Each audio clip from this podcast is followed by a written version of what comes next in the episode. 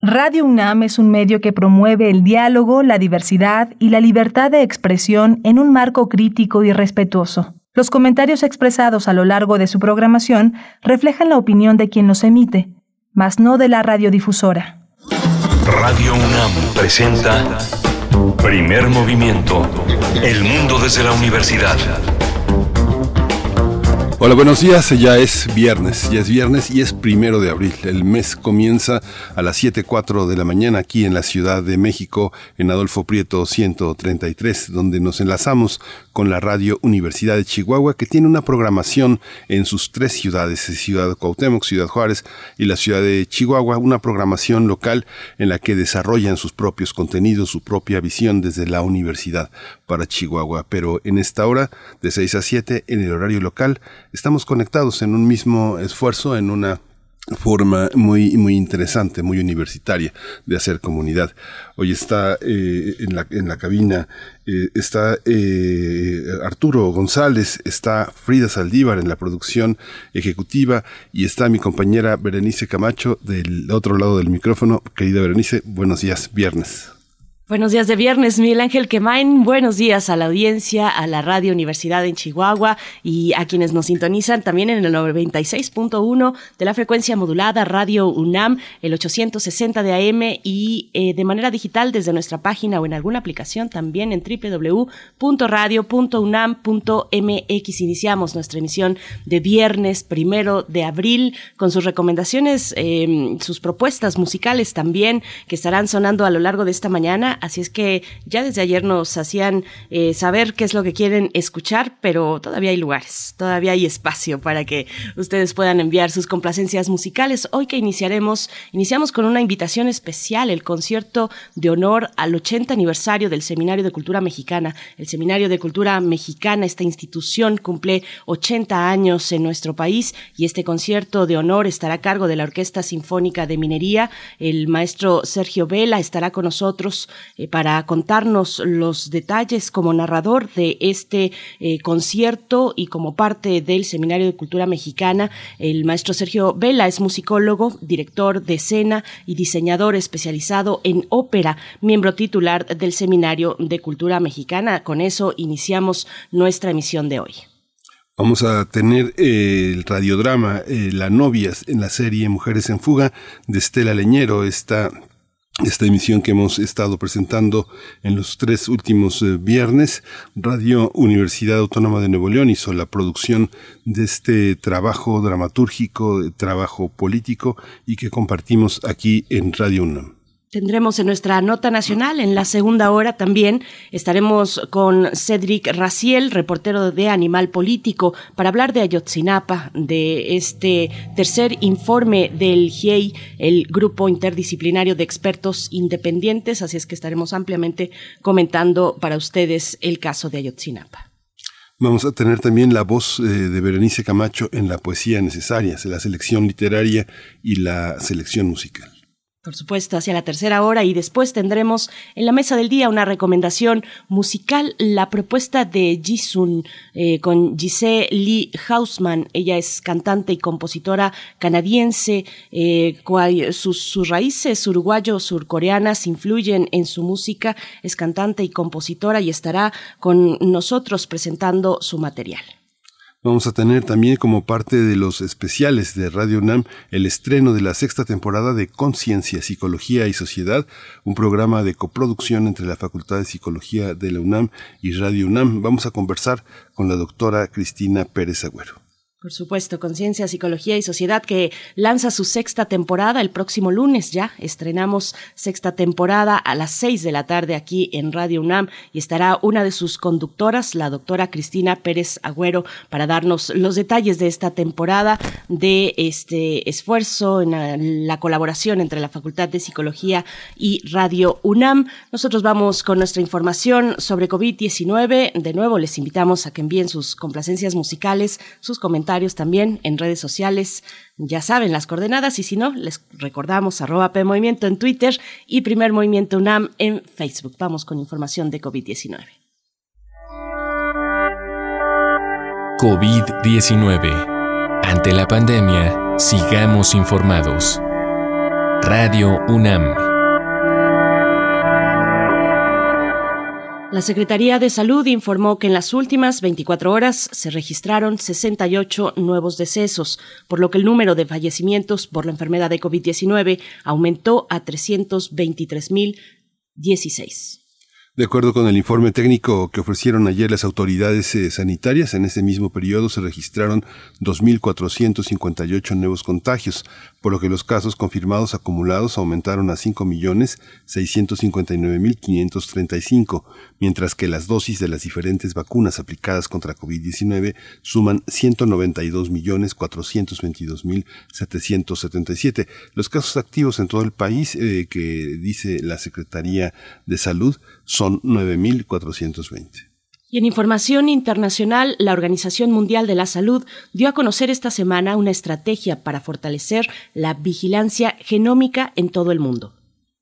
La llamada Estrategia Global de Vigilancia Genómica de Patógenos con Potencial Pandémico y Epidémico 2022-2032 incluye la Red Regional de Vigilancia Genómica COVID-19 de la Organización Panamericana de Salud que se creó en el inicio de la pandemia en 2020.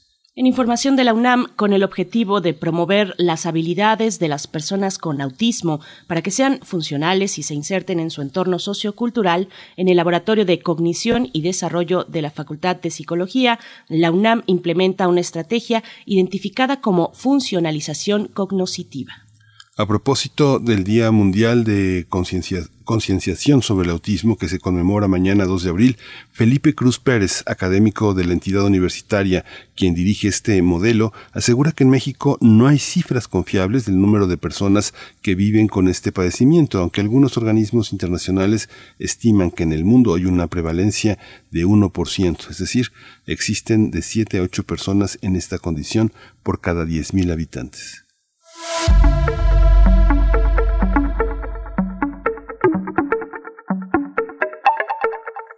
Recomendaciones culturales como parte del ciclo de cine de la mano con Totoro. Este viernes primero y sábado 2 de abril será proyectada la película El viaje de Chihiro en la sala Carlos Monsiváis del Centro Cultural Universitario con funciones a las 12.30 y a las 4.30 de la tarde. El costo de la entrada es de 40 pesos, tiene 50% de descuento para estudiantes, maestros, eh, maestros de la UNAM, credencial del INAPAM, jubilados en el ISTE y, en, y del IMSS. Por supuesto, bueno, no se pierdan este ciclo de la mano con Totoro en el Centro Cultural Universitario, en Ciudad Universitaria. Vamos a ir con música, complacencias para Miguel Ángel G. Mirán, que nos pide a Pink Floyd. Iniciamos viernes con Pink Floyd, Signs of Life, el título de esta canción.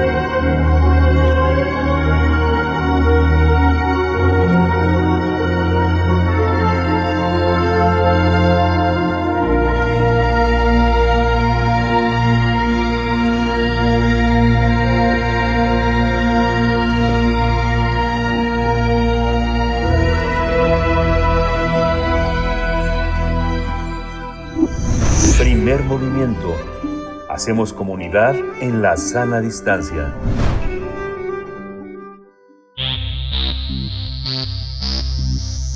De festivales, ferias y más. Recomendaciones culturales. El Seminario de Cultura Mexicana se fundó en febrero de 1942. Desde entonces eh, ha tratado de consolidarse como una de las instituciones de difusión del conocimiento desde la cultura, la ciencia y las humanidades más añejas y emblemáticas del país.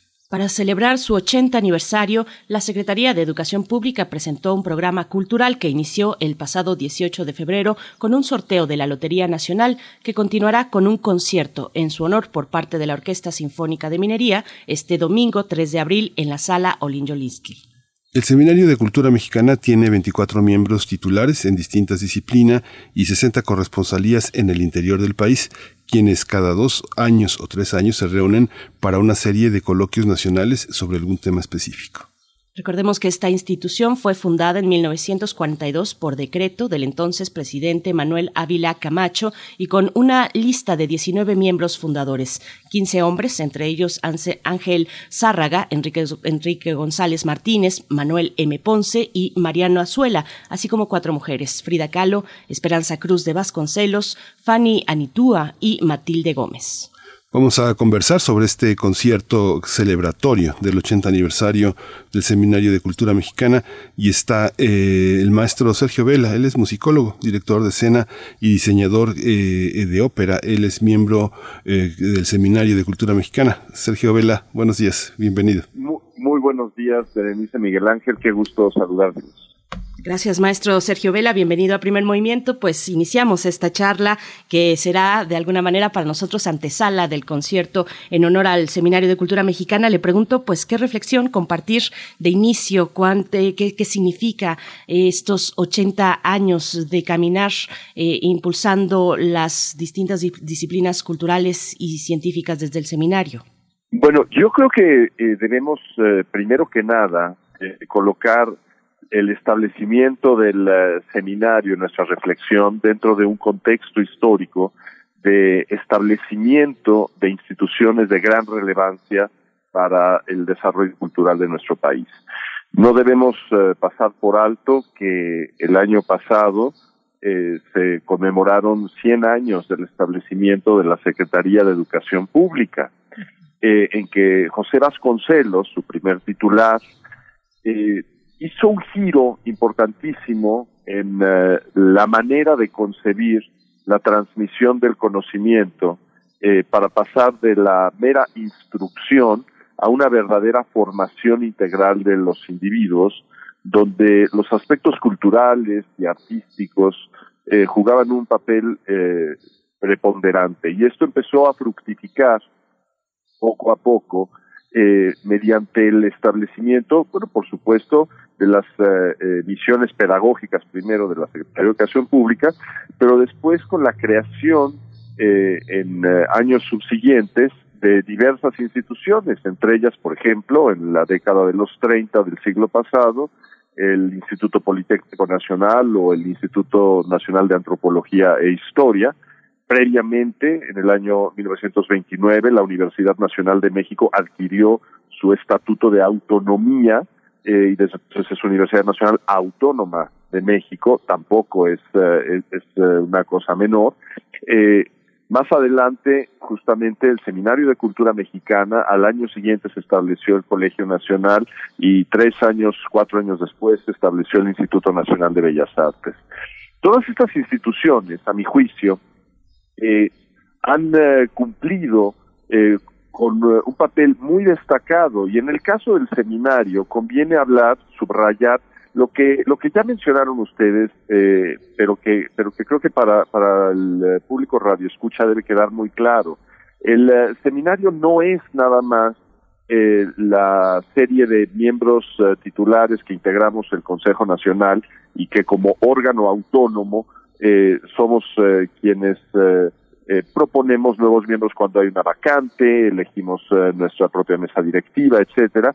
Eh, en realidad el seminario no, no podría explicarse sin esa red de corresponsalía, sin esa presencia en muy distintos lugares de la República, que además no tiene limitación numérica alguna, puede seguir creciendo, porque lo único que, que se requiere es que haya responsables locales que se conviertan en los interlocutores del, del seminario, que las distintas mesas de cada de cada corresponsalía estén debidamente justificados y que desarrollen un, un, programa de trabajo en colaboración con el propio Seminario de Cultura Mexicana. Entonces, esto significa, por ejemplo, eh, que si vamos a, ofrecer una conferencia, un curso, un concierto, una exposición a una ciudad como Guadalajara o Monterrey, donde evidentemente tenemos corresponsalías, bueno, se tratará de una actividad más de las muchas que hay en una ciudad así. Eh, pero si hablamos de ir a Pijijiapan o si hablamos de una misión a, al, al fuerte Sinaloa o a eh, San Luis Villa de la Paz en, eh, en, el norte de San Luis Potosí, bueno, pues nos damos cuenta eh, que la actividad del seminario eh, tiene una relevancia mayúscula porque hay escasez de otras instituciones. Entonces, justamente la idea de Vasconcelos, porque esta institución fue, digamos, inspirada por ese concepto eh, casi diríamos de, de, una vocación de servicio. Entonces hablamos de seminario porque se siembra una semilla. No hay que olvidar que la, la cultura, como término, eh, es un término de incorporación relativamente reciente a las, a las lenguas eh, occidentales. Eh, antes solía hablarse mucho más de civilización, pero es más o menos a partir del siglo XVIII que se utiliza este término que si nos percatamos es en realidad un tanto metafórico, porque eh, antes se, usaba, por ejemplo, eh, utilizar el término eh, persona cultivada para decir una persona culta. Se puede seguir utilizando, pero ha caído un poco en desuso. Pero justamente la, la idea es que en una tierra fértil se abren los surcos, se siembran las semillas que germinan, que florecen, que eventualmente fructifican y eventualmente llegan eh, los momentos de cosecha. Y entonces plantar la semilla.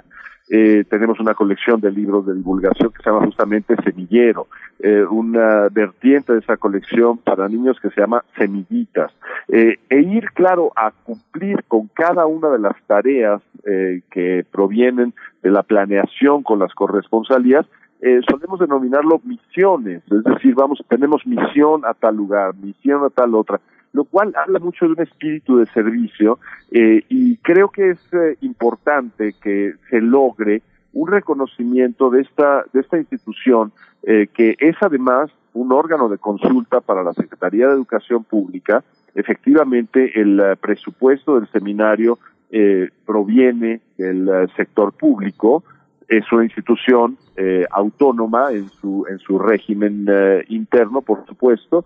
Eh, tenemos una sede en la Ciudad de México que está en, en Polanco, en la misma manzana en que se encuentra el Conservatorio Nacional de Música y la, la Embajada de la República de Cuba.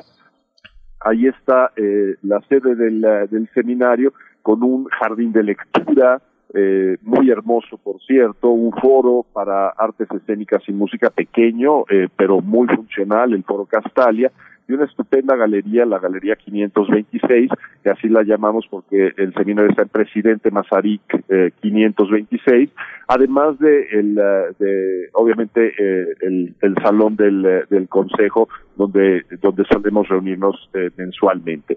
Pero bueno, yo celebro enormemente, no solo que el seminario llegue a 80 años. De manera muy personal, y perdón que, que, hable de, en, estos términos, yo, eh, por supuesto, me siento honradísimo de formar parte desde hace eh, siete años de este, de este cuerpo colegiado, eh, donde hay figuras muy destacadas en cada una de las ramas del conocimiento que se encuentran representadas, y, y debo decir con, con cierta eh, eh, pues, presunción, si me permiten, eh, que sigo siendo el menos añoso de los miembros del, del de, los miembros titulares del seminario.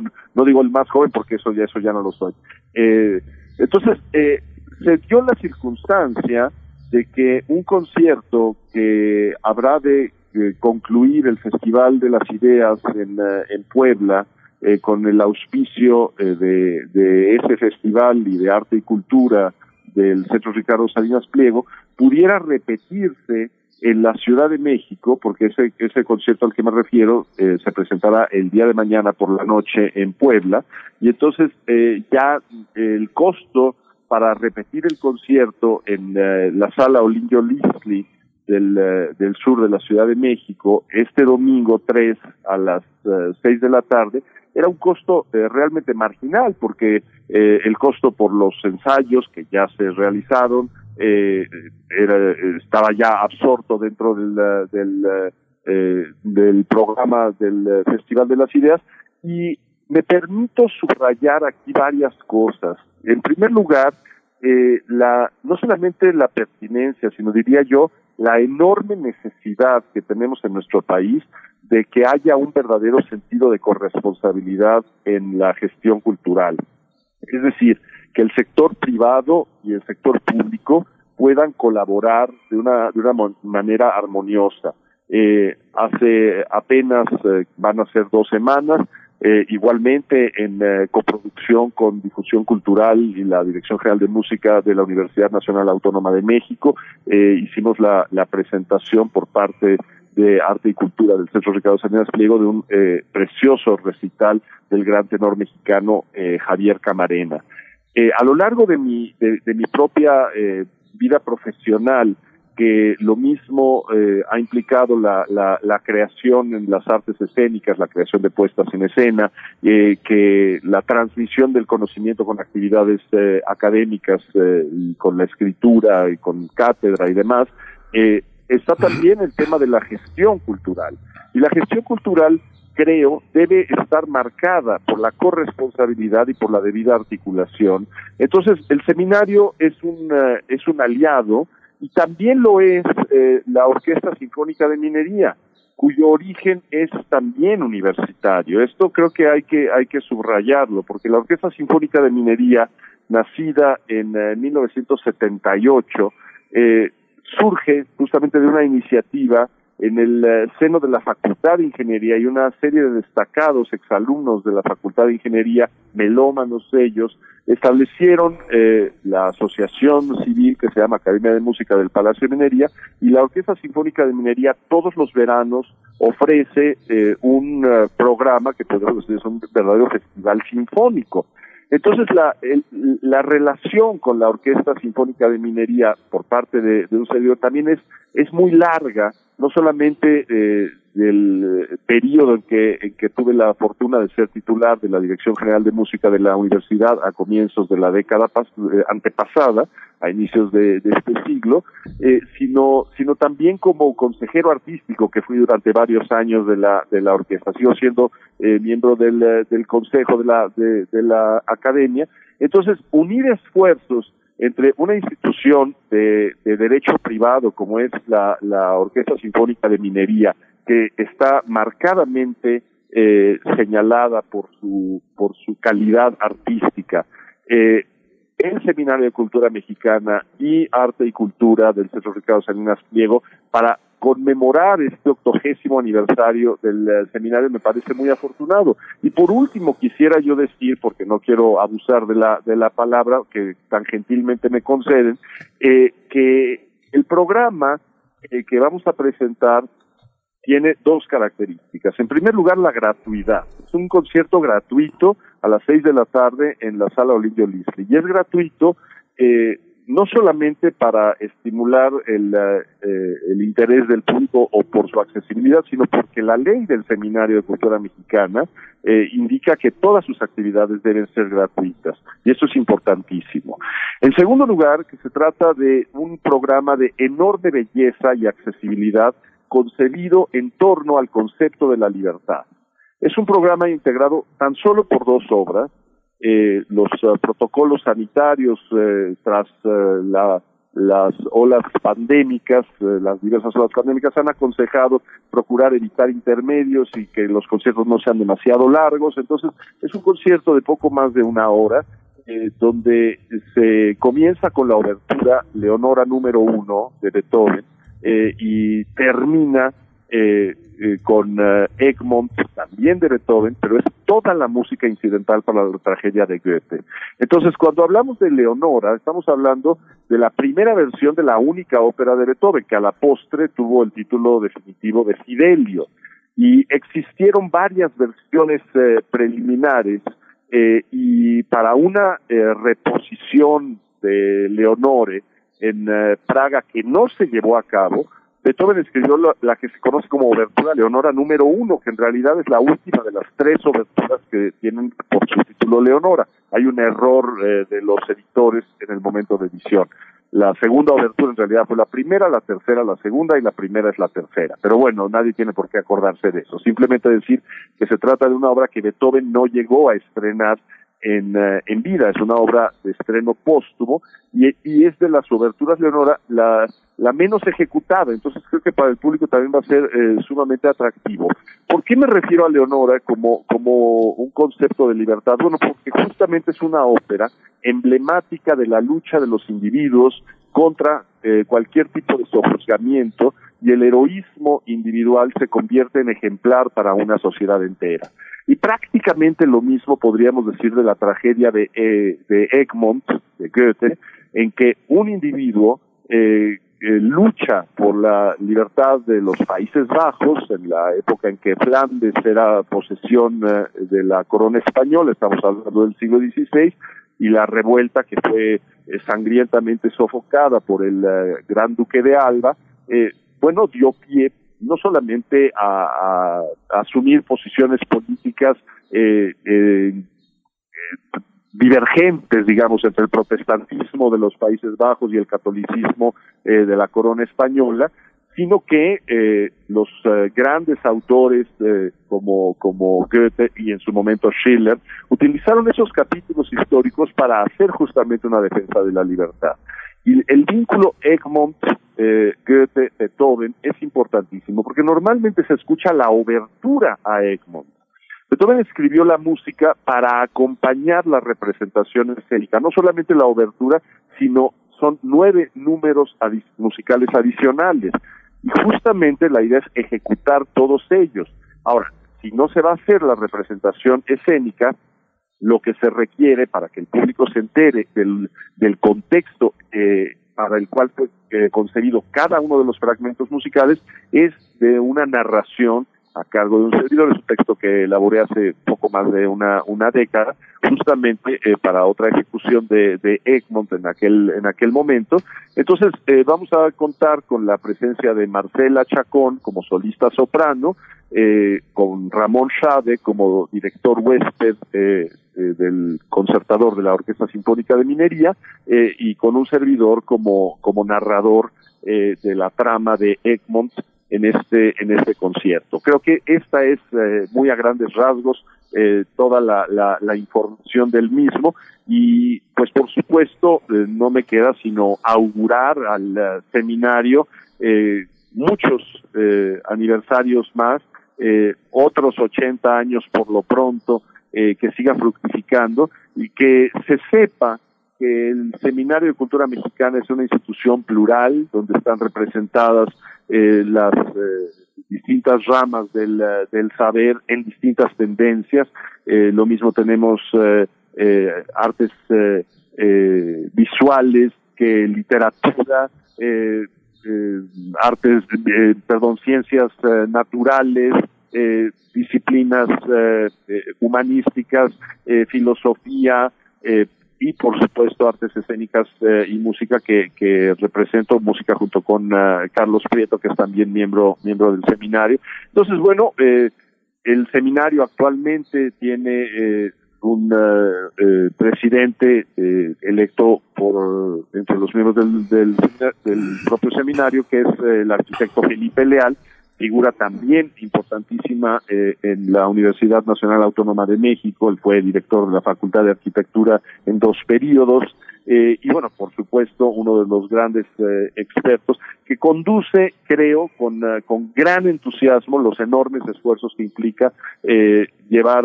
una institución que debe seguir ofreciendo al, a la población de México los mejores frutos que sea posible dentro de este concepto tan amplio de la cultura. Sí, pues Sergio, eh, esta, esta erudición, te tengo que, te tengo que hacer una, un reconocimiento y una pregunta. Debe de ser eh, muy meritorio eh, de doblarle la mano a un empresario como Salinas Pliego, que tiene un centro cultural que lleva su nombre así en ese honor a ese enorme narcisismo del personaje y que, que hace una cosa creativa con una mano y destruye con otra. ¿Cómo es, cómo es el trabajo en la Fundación Cultural que inevitablemente ha tenido la tentación de construir para construirse como un personaje cultural? ¿Cómo es eh, explicarle a un personaje así que la cultura vale la pena, Sergio? Bueno, yo yo creo que no no hay este una exactitud eh, tal. Yo no no no coincidiría en que hay que explicarle. Ricardo Salinas es un es un hombre, es un empresario eh, con gran amor por por las artes, eh, es un gran lector eh, y tiene eh, una colección artística que desde desde hace años eh, procura justamente compartir no solamente con eh, distintos eh, préstamos, sino con una gestión propia. Él mismo fue quien tomó la determinación hace hace tiempo de ir construyendo un, un legado tanto en, en materia educativa como en, en materia cultural. me parece que el el asunto, digamos, de sensibilidad hacia, hacia la cultura es eh, más que patente eh, y, y, yo evidentemente eh, no, no podría ni habría de entrar en, en cuestiones de, de, tipo polémico. Tampoco soy un empresario, soy una persona que se ha dedicado toda su vida profesional a estas tareas que he mencionado. Entonces, bueno, pues yo me siento realmente muy contento de, de poder eh, construir y poner en, en, juego las alianzas que a lo largo de toda una vida eh, he ido eh, construyendo justamente eh, tras 20 años de estar en instituciones eh, públicas y durante los últimos eh, 13 años eh, estar en instituciones de derecho privado, lo mismo el eh, Festival del Centro Histórico, el Festival de Música de Morelia, ya mencioné por supuesto la Orquesta Sinfónica de Minería y eh, desde luego en Arte y Cultura con, con Ricardo Salinas Pliego. Entonces, al contrario, yo querría decir que en este, en, en, en, este terreno me parece que hay una faceta de, de este empresario que, que es mucho menos eh, conocida y que justamente eh, parte del, del propósito es eh, dar a conocer eh, todo ese esfuerzo que, pueda fructificar. Pero además, yo no yo no, no hablaría aquí en forma alguna de, de, narcisismo. Prácticamente todas las, las fundaciones que, que conocemos en, en con gran trascendencia en el sector público llevan bien sea el nombre de la empresa, del, eh, fundador o del, eh, de, quien la estableció. Entonces, eh, me parece que es importante, eh, sobre todo, que se hayan ido construyendo estas eh, redes de, de, alianza con muy diversas instituciones y que lo mismo se pueda eh, colaborar para este proyecto con la Orquesta Sinfónica de Minería, con el Arte y Cultura del Centro Ricardo Sinas Pliego y por supuesto con el eh, Seminario de Cultura Mexicana. No creo que haya mayor contradicción, eh, eh, Miguel Ángel, siento que, que, la verdad hay, hay una complementariedad muy necesaria en, en estos asuntos. Sí, no te hago la pregunta, Sergio, digo, con la voluntad, con la voluntad, digamos, de, de servicio a, a, los radioescuchas, porque claro. normalmente, digamos, a los hombres, muchos hombres muy valiosos para el Estado mexicano como tú terminan un poco sirviendo en la, en la, en la parte privada, este, como ha pasado con Gil Díaz, como ha pasado con Cedillo, como ha pasado con Calderón y es inevitable que, bueno, me siento con el compromiso de hacerte esa pregunta porque, bueno, formas parte de esa, sí, de esa empresa privada, ¿no? Por supuesto. Eh, sin embargo, yo, yo tengo la impresión de que es importante que eh, tengamos la apertura como sociedad en general eh, para saber que sector público y sector privado no son antagónicos, sí, ¿no? sino que lo que necesitan es una eh, debida y sensata articulación. Eh, lo que se requiere es sumar esfuerzos, porque uh -huh. al final de cuentas, eh, Berenice, Miguel Ángel, lo que lo que ocurre en materia cultural es que toda suma de esfuerzos convierte en una auténtica multiplicación de buenos frutos. Eh, y ahí es donde, donde eh, considero que lo mismo se debe contar con el apoyo del sector privado a instituciones públicas eh, a través de patronatos o de iniciativas conjuntas, como es el caso de esto que estamos hablando, el, caso de este concierto, y por otra parte también se requiere que el sector público propicie, facilite eh, justamente el involucramiento del sector privado. Esto a través, bien sea de apoyos directos a organizaciones eh, de, de, del, eh, de, la sociedad civil, organizaciones no lucrativas, asociaciones civiles, o eh, justamente también eh, a través de, de, de la construcción de proyectos conjuntos.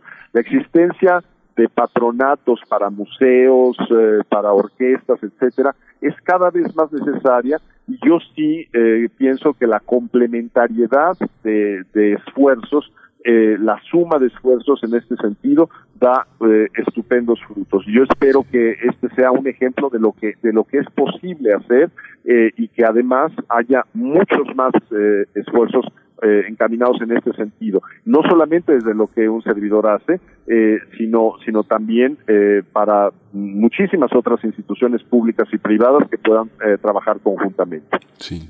Maestro Sergio Vela, bueno, pues es una discusión que hay que continuar, que hay que seguir el auspicio Encantado. de la iniciativa privada en los espacios públicos de difusión cultural. Agradecemos mucho esta participación. De nuevo, abrimos la invitación a que el público en general se pueda acercar a este concierto en honor al 80 aniversario del Seminario de Cultura Mexicana con la Orquesta Filarmónica de Minería. Será en la Sala Silvestre Revueltas del Centro Cultural Olinjo Listli el próximo domingo 3 de abril eh, a las 18 horas. Es la entrada es libre, es un concierto gratuito. Agradecemos esta participación, maestro Sergio Vela. Encantado, Berenice, Miguel Ángel, qué gusto gracias, Sergio. saludarlos. Gracias, Sergio. Igualmente. Igualmente. Hasta Abrazos pronto. para ambos. Muchísimas gracias. gracias. Buenos días. Buen día, maestro Sergio Vela, musicólogo, director de escena y diseñador especializado en ópera, miembro titular del Seminario de Cultura Mexicana y está a cargo en este concierto de eh, la narración, como ya nos comentaba, eh, bajo la dirección de, de el director eh, concert, concertador Ramón Chade y Marcela Chacón, soprano. Vamos ya con nuestro radioteatro de esta mañana. Es la cuarta entrega, la cuarta entrega de estos radioteatros, de esta serie Mujeres en Fuga, en la autoría de Estela Leñero, que se realizó en colaboración con la Radio Universidad Autónoma de Nuevo León. Toca el turno para escuchar La novia. Cuando cuentes cuentos, recuerda los de primer movimiento.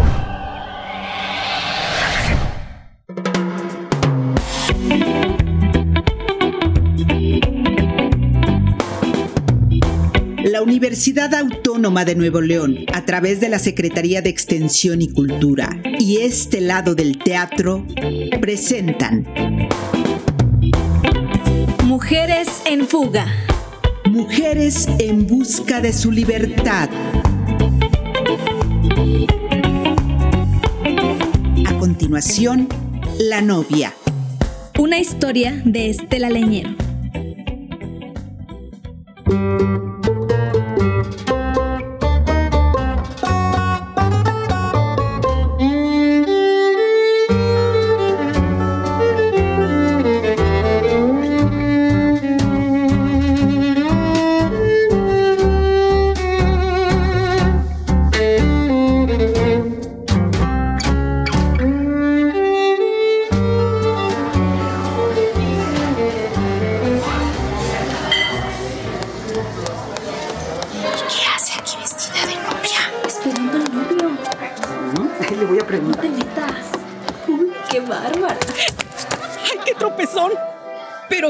Puso esa mesa en mi camino?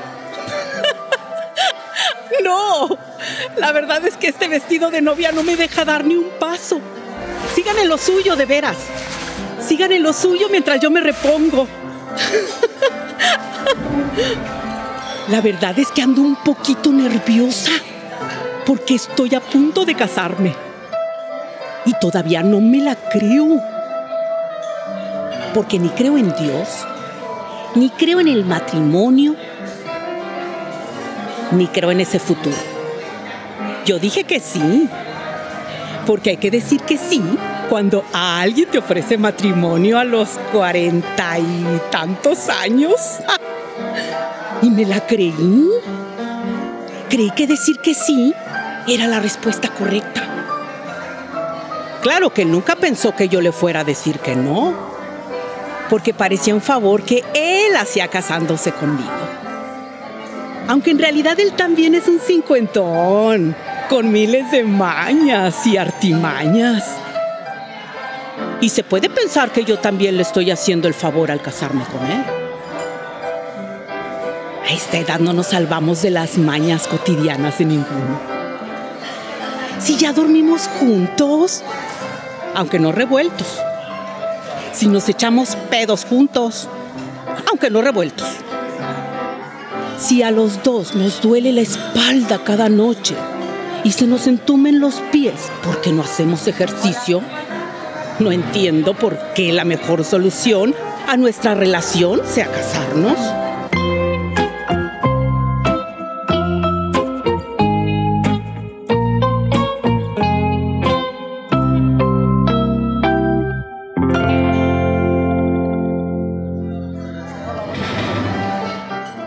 Joven, dicen que te casas porque estás embarazada.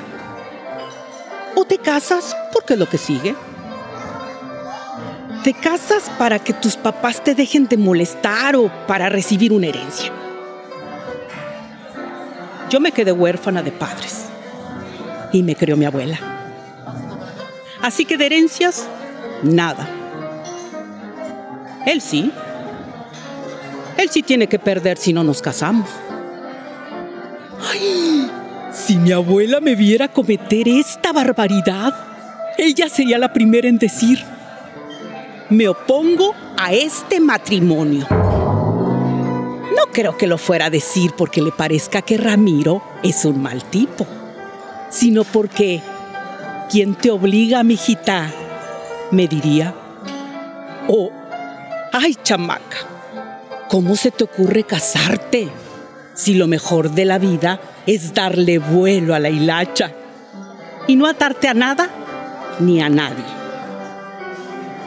Pero abuela, si ya me cansé de ir de aquí para allá y de allá para acá. Sí, en serio.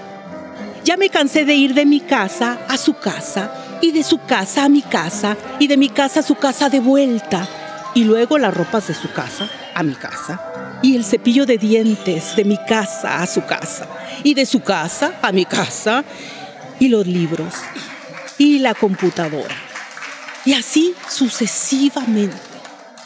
Les hice caso a mis amigas que me insistían que me casara, porque ¿quién iba a cuidar de mí cuando fuera viejita? Aunque Ramiro pensaría también quién lo iba a cuidar a él. Pues Mari Carmen, pensó. Pues Ramiro, pensé yo también.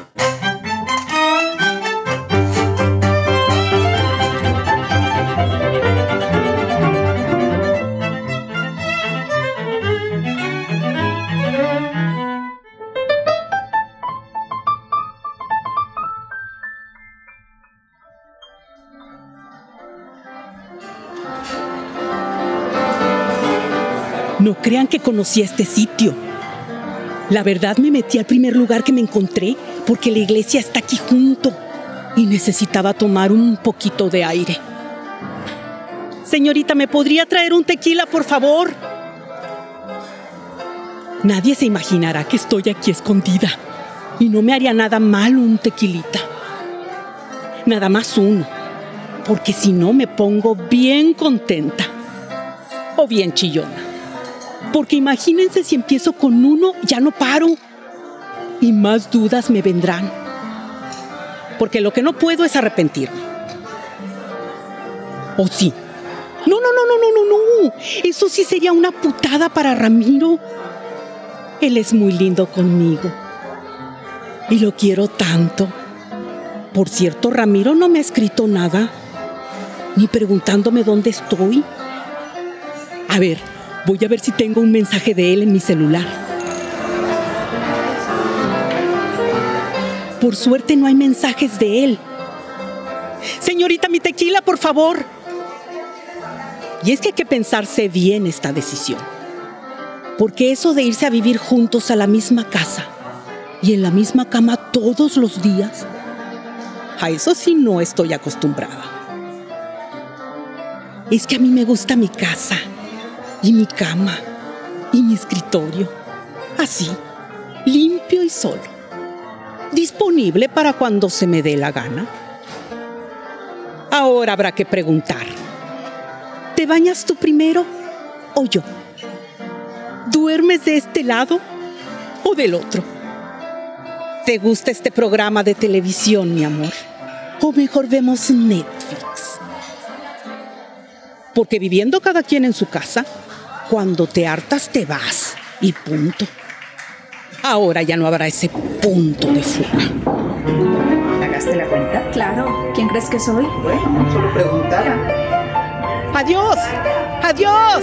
¿Y dejaste la propina? ¿Qué propina?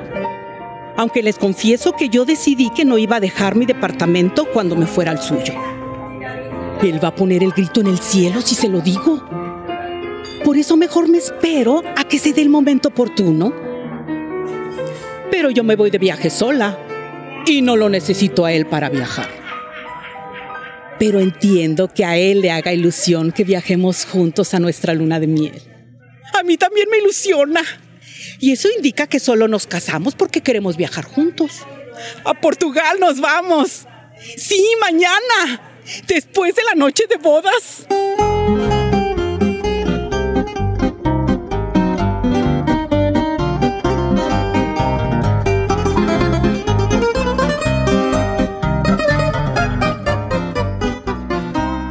Aunque hemos tenido muchas noches durmiendo juntos. Entonces, ¿para qué se casa? Para la fiesta, Ay, sí. Claro que la noche de bodas es un pretexto para ponerse cachondos y pasársela bien. Y el viaje a Portugal, mejor pretexto para excitarse, emborracharse y reír hasta la madrugada esperando la hora de salida. Pero nuestra noche de bodas no sé qué tan buena sea para Ramiro. Porque él se la va a ver negras con este vestido de novia que él intentará quitarme cuando lleguemos a la cama. Ah, me va a dar mucha risa. Porque fíjense en la cantidad de botones que tiene que desabrochar. No lo hice a propósito. Aunque sí un poquito para que nos riamos. Miren el número de piezas que hay que desprender. Las pulseras, el collar, los anillos, el velo. Y también el negligé y esas cosas que me puse para darle una sorpresa.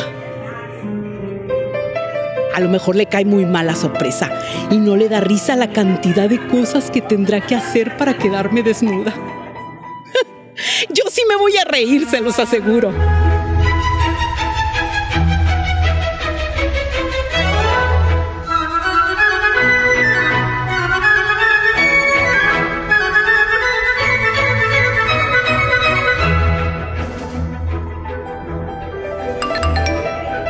El problema es que no sé si quiero estar frente al altar diciendo que sí a todo. Estoy harta de decir que sí a todo. Hasta decirles sí a mis amigas. Sí me caso. Y darles gusto. Porque ellas quieren estrenar vestido e ir a la estética para maquillarse y que las peinen. Ya ven el mío. ¿Qué tan especial es? Un pinche chongo en donde detener el velo y ya. Me desespera sentarme frente al espejo por horas a que me hagan y me deshagan. Prefiero hacerlo todo yo. Bueno, y en ese todo yo es donde más me falla mi relación. Porque él se queja y se queja de que no dejo que me ayude. Y que cuando me ayuda solo le digo que todo lo hizo mal. Esa es la mala costumbre de vivir sola y de encontrar la manera de obtener lo que uno quiere. Ahora sí que me están llegando mensajes de por qué no estoy en la boda. Mi tequilita, por favor. Me urge. Y me siguen busque y busque. Mi familia y su familia. A ver, el mensaje de Josué. Amiga, que te estoy llame y llame. ¿Dónde estás? Toda la gente te está esperando y aquí me tienes calmando a los niños que lloran y lloran. Tu madrina se queja porque anda con los pies hinchados de tanto estar de pie. Y a tu tía. A tu tía le está dando el ataque y yo me estoy muriendo de calor con ese saco que jamás me pongo y que tú me escogiste. Cariño, contesta. ¿Está todo bien? Llámame cualquier cosa y me avisas. Pongo el celular con sonido. Estaré pendiente. Besitos. ¡Uf! Realmente yo no creo que les importe si nos casamos o no. Lo que les importa es haberse echado el viaje, apartar el día, buscar el regalo, comprar el regalo, mandarlo. Y que no tengas fiesta de consolación. Eso sí les va a parecer un drama. Pero digo yo, si esta fiesta no sale, pues hacemos otras. Ramiro va a pensar que tal vez me estoy arrepintiendo porque no le he mandado ningún mensaje. Así que puedo aprovechar la coyuntura y convencerlo de que lo mejor es fugarnos juntos a Portugal. Se lo voy a proponer. A ver, le escribo. ¡Uy! Un mensaje de mi hermana. Hermana, estoy un poco nerviosa. No ha llegado Ramiro ni tú y aquí estamos todos esperándolos. Que tú no llegas, que Ramiro tampoco, solo faltan ustedes. Ya dejen de hacerse los payasos. ¿Dónde están? ¿Pasa algo, hermana? Contesta el teléfono, carajo. Eso sí que está divertido. Una boda sin novios. Así que tampoco ha llegado Ramiro. Mejor le grabo un mensaje de voz para preguntarle. Oye, Ramiro, ¿así que tú tampoco has llegado a la iglesia? Pues, ¿qué pasó? A ver qué me contesta. Corazón, no he llegado a la iglesia. Es que no me puedo casar. Ahora que lo veo me parece absurdo, me ha entrado el pánico y no es porque no te quiera, te amo mucho, mucho, pero para amarnos solo se necesitan dos. ¿No crees? Mejor vámonos a Portugal y ya, ¿qué te parece? Como tú lo habías dicho desde el principio. ¡Claro!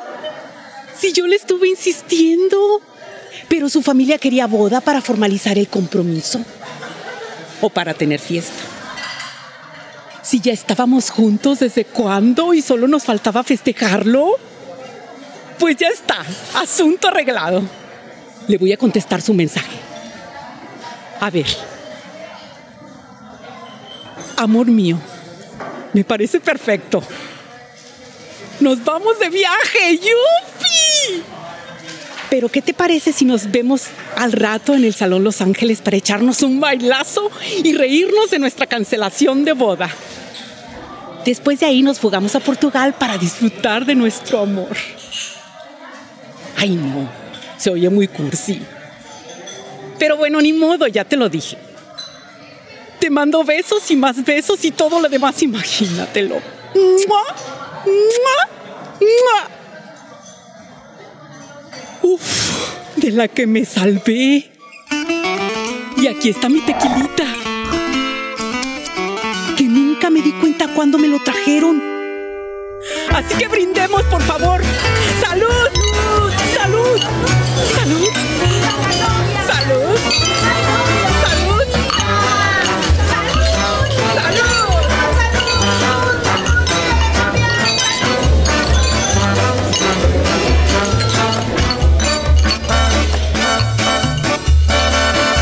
Se quede el infinito sin estrellas o que pierda el ancho mar su inmensidad, pero el negro de tus ojos que no muera y el canela de tu piel se quede igual. Tú, y tú, y tú, y solamente tú, y tú, y tú,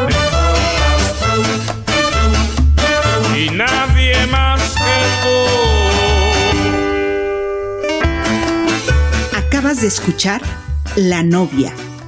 Una historia de Estela Leñero. En la voz de Glenn Hernández. Dirección de actrices Gema Aparicio y Estela Leñero. Ambientación sonora y musicalización, Heréndira Salazar. Música original, Héctor García Salazar. Ingenieros de audio, Oscar Muscatone y Luis Oropesa. Producción, Graciela Ramírez. Nadie más que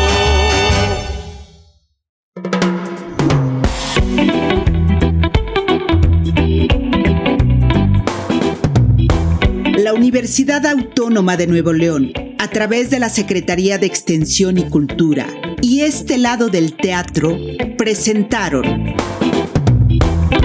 Mujeres en Fuga. Idea original de Estela Leñero. Mujeres cambiando su destino. Visítanos en Facebook. Mujeres en Fuga.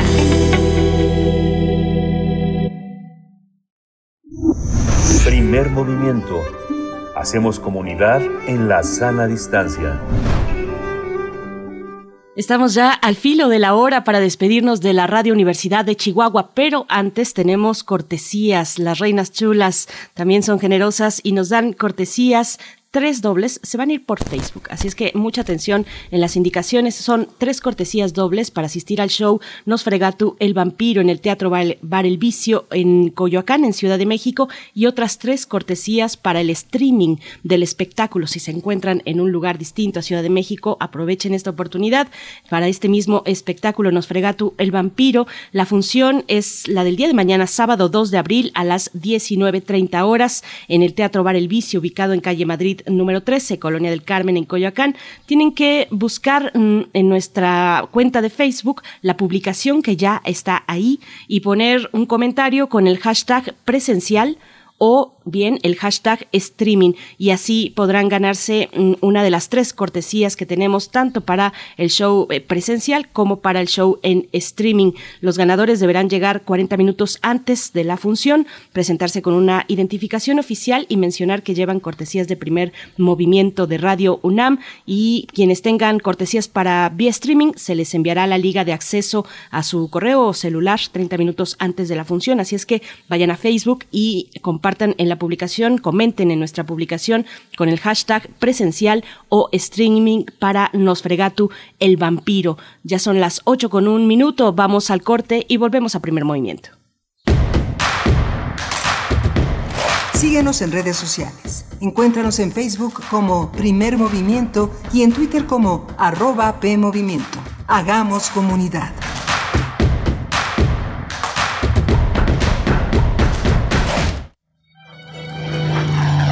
Tras la ocupación nazi, Emma lo pierde todo. Habla con su marido muerto y le cuenta los sucesos a la vez que recuerda momentos felices del pasado. La criada soy yo, criada en mi casa, en lo que era mi casa. Limpiaré el sillón de mi marido para que se siente un patán que me mira de arriba abajo y se ríe. De la colección de ficción sonora de Radio UNAM, Memoria del Mundo de México de la UNESCO 2021, presentamos De algún tiempo a esta parte. Un monólogo de Max Au. Sábado 2 de abril a las 20 horas por el 96.1 de FM, 860 de AM y en www.radio.unam.mx. Radio UNAM. Experiencia sonora. Habla Alejandro Moreno, presidente nacional del PRI. En el PRI queremos un México mejor. Estamos a favor de los programas sociales, pero también de apoyar a la clase media mexicana. Tiene que haber medicinas y servicios de salud de calidad. México necesita un plan nacional de vivienda, escuelas de tiempo completo y una estrategia de seguridad que funcione. Tenemos claro cuáles son los problemas del país y las soluciones que se necesitan. El PRI construyó México y lo vamos a volver a hacer contigo. PRI. Los nazis crearon las metanfetaminas para convertir a sus soldados en seres incansables y deshumanizados. Bajo su efecto, el ejército nazi inicia la peor guerra de la historia y crea los campos de exterminio. Hoy el cristal se usa para controlar la mente de jóvenes que buscan placer y la de jornaleros y maquiladores que buscan energía para trabajar día y noche. Busca la línea de la vida, 800-911-2000. Para vivir feliz, no necesitas meterte nada. Vuelve a Radio UNAM, el taller que nos enseña que leer en voz alta no es comunicar, y hablar es mucho más que abrir la boca. Voz tu voz, taller práctico para locución, lectura e interpretación de textos literarios, dirigido a toda clase de público. Imparte Elena de Aro, todos los sábados de las 11 a las 13.30 horas, del 7 de mayo al 25 de junio, a través de Zoom. Informes e inscripciones en cursosrunam.gmail.com. La interpretación vocal es un arte y nos exige como tal. Radio UNAM, Experiencia Sonora. Queremos escucharte. Llámanos al 55 36 43 39 y al 55 36 89 89. Primer movimiento. Hacemos comunidad.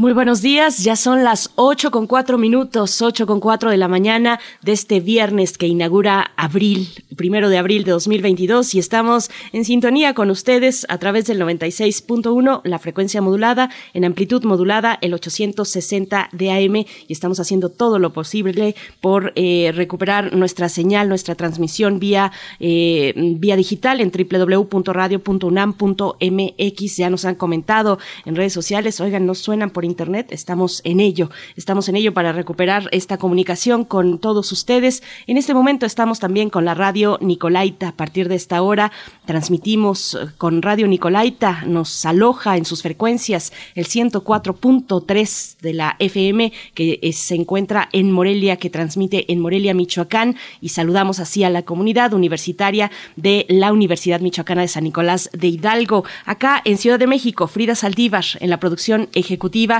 Arturo González en los controles técnicos, está Antonio Quijano también en cabina, nuestro jefe de noticias, y Miguel Ángel Quemain en los micrófonos, en la, en la reflexión, en la voz de este espacio. Miguel Ángel, ¿cómo estás? Hola Berenice, gracias, muchas gracias a todos nuestros radioescuchas por seguirnos, por incorporarse a esta emisión. No estamos en internet, pero bueno, este, eso sirve para cumplir ese propósito de tener siempre un radio, un radiecito de pilas acompañándonos a todas partes. Es, es, importante recordar también que la, que la radio suena en la radio.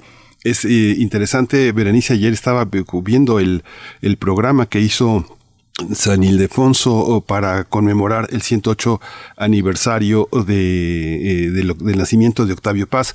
Fue muy emotivo, es una fortuna que haya estado nuestro rector, el doctor Enrique Graue, como parte de lo que le toca a la universidad en San Ildefonso, un gran poeta, un ensayista, un hombre de letras de una enorme profundidad que es Vicente Quirarte. Eh, creo que es una ceremonia donde Paz está, estuvo muy bien representado, Elena Poniatowska y la extraordinaria escritora Bárbara Jacobs, pareja de, eh, de Vicente Rojo. Fue una mujer que estuvo también al lado de Augusto Monterroso, una fiel, fiel este, guardiana de la, de la salud, la imaginación de este gran guatemalteco que terminó, terminó sus días en México.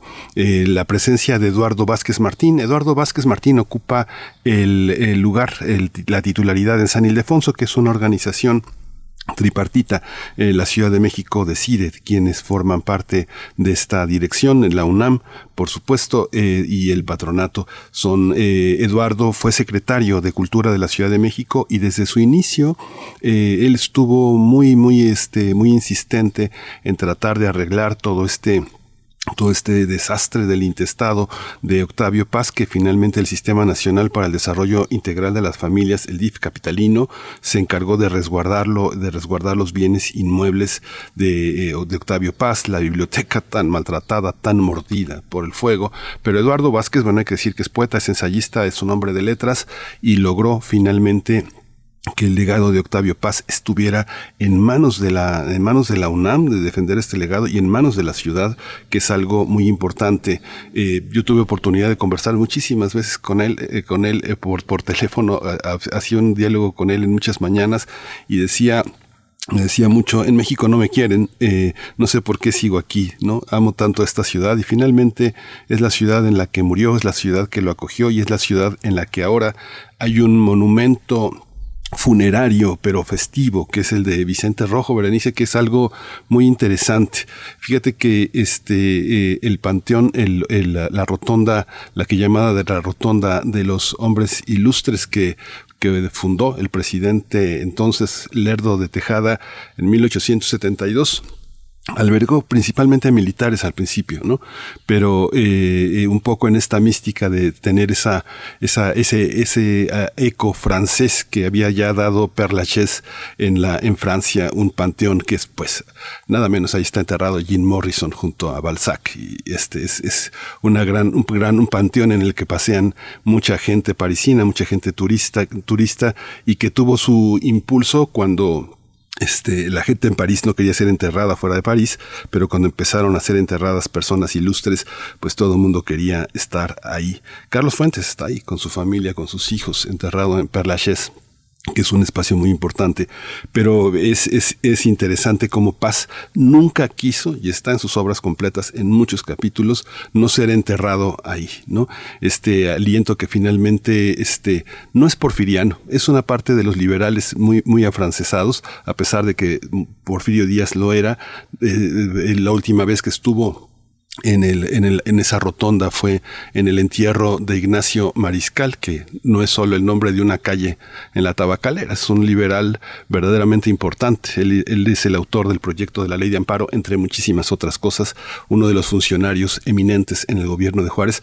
La última, una de las últimas fotos en México de Porfirio Díaz es en el funeral de Ignacio Mariscal. Entonces, bueno, es muy interesante cómo se cierran todas estas cosas. Marilló lo sobrevivió 10 años después de su muerte, una, un luto, un luto en el que verdaderamente Marilló estuvo arrastrando la cobija de una manera tan triste, tan fuerte, pero finalmente están juntos. Hay una hay una loa, una gran homenaje a lo que significa el amor conyugal, no el amor romántico que, que, hemos cuestionado tanto aquí en este espacio y en la UNAM, sino el amor, eh, el amor de esa dualidad que está en la llama doble, que está en los vislumbres de la India. Un, un gran, un gran encuentro, un gran homenaje ayer a Octavio Paz Berenice.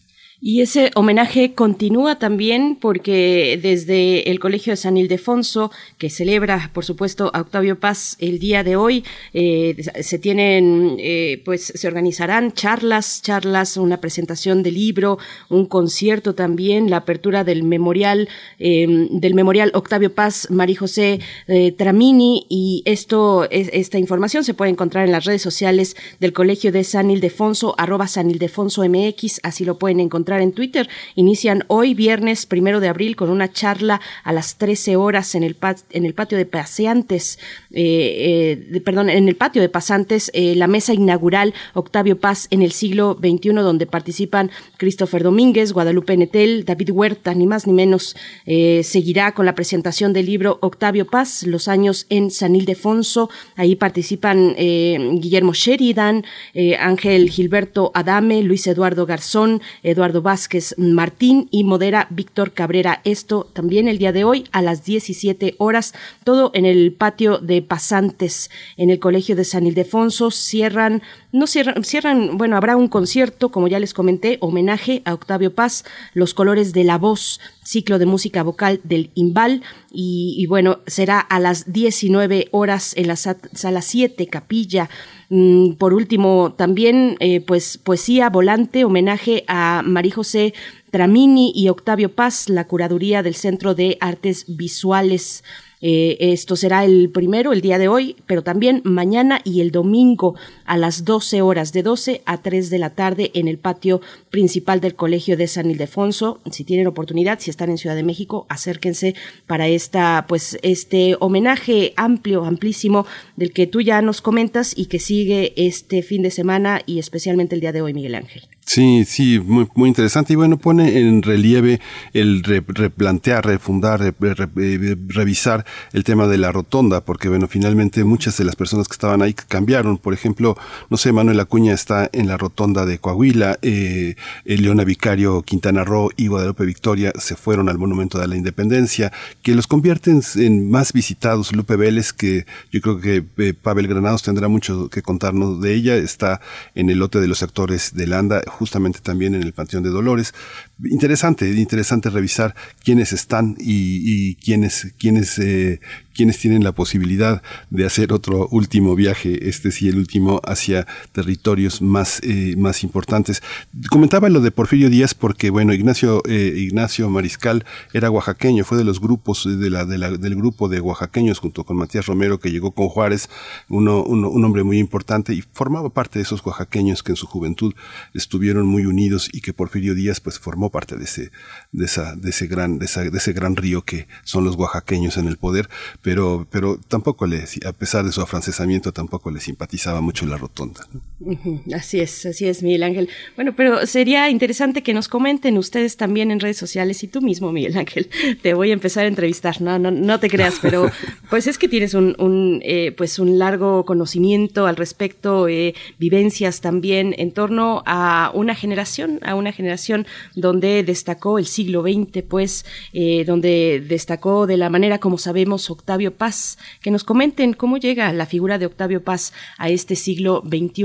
No sé, ¿a ti qué te parece, Miguel Ángel? Hay muchas críticas también hacia él, hay muchas críticas eh, mm, respecto a quienes ocupaban esas posiciones privilegiadas desde la cultura, relacionados con la política también en este país. ¿Tú, tú cómo, cómo ves esta figura Octavio Paz en el siglo XXI?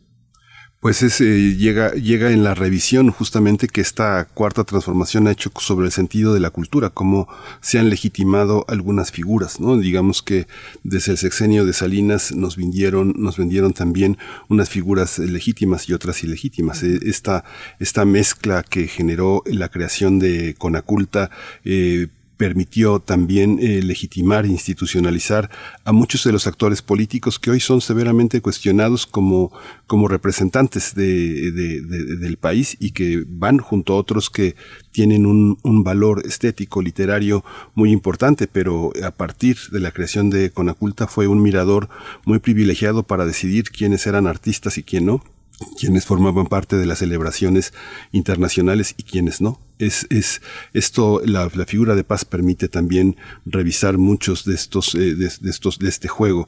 Paz no tuvo escuela, es algo muy interesante de revisar. No hay un legado de paz en la que uno pueda pensar en que un escritor representa las enseñanzas de paz.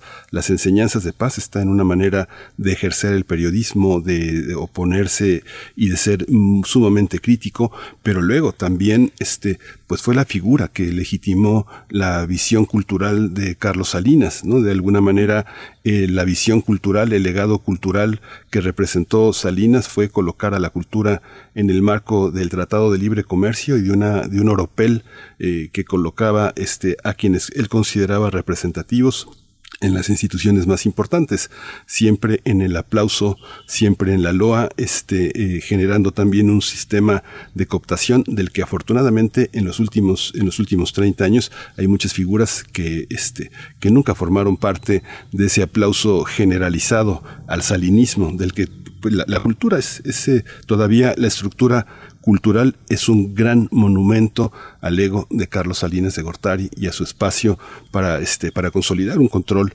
sobre los grandes voceros de la, de la cultura que están hoy en muchos de los medios que hoy critican eh, de anticultural al presidente López Obrador, ¿no? Muchos egos, hemos hablado de muchos egos en esta mañana. Miguel Ángel, qué interesante comentario.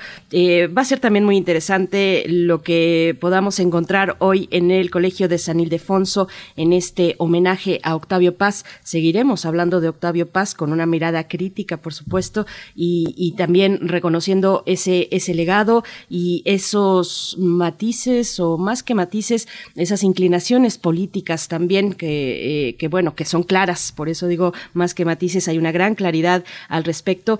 Pero, pero bueno, coméntenos ustedes en redes sociales. Queremos saber sus comentarios sobre esta figura, eh, Octavio Paz, y si quieren también de una vez Elena Garro, la reivindicación del legado de Elena Garro que yo he visto en, las últimos, en los últimos años pues están nuestras redes sociales para que nos comenten, arroba P en Twitter, primer Movimiento UNAM en Facebook. Y antes de irnos con lo siguiente, eh, queremos regalar, regalarles, bueno, ya desde la hora pasada les compartíamos eh, las cortesías, cortesías para eh, las Reinas Chulas, Nosfregatu, El Vampiro, en el Teatro Bar El Vicio, se fueron por Facebook o están por irse casi todas. A ver, ahorita nos pasarán la lista de las y los ganadores. La publicación en Facebook tienen que poner ahí presencial, hashtag presencial o hashtag streaming de acuerdo a si quieren cortesías. Tenemos tres cortesías dobles para asistir al show eh, Nosfregatu el vampiro eh, y tres cortesías para el streaming de ese mismo espectáculo de la función del día de mañana, sábado 2 de abril, 19.30 horas en el Teatro Bar El Vicio. Y además, además tenemos otros regalos, la UFUNAM, que está desarrollando su programa número 6.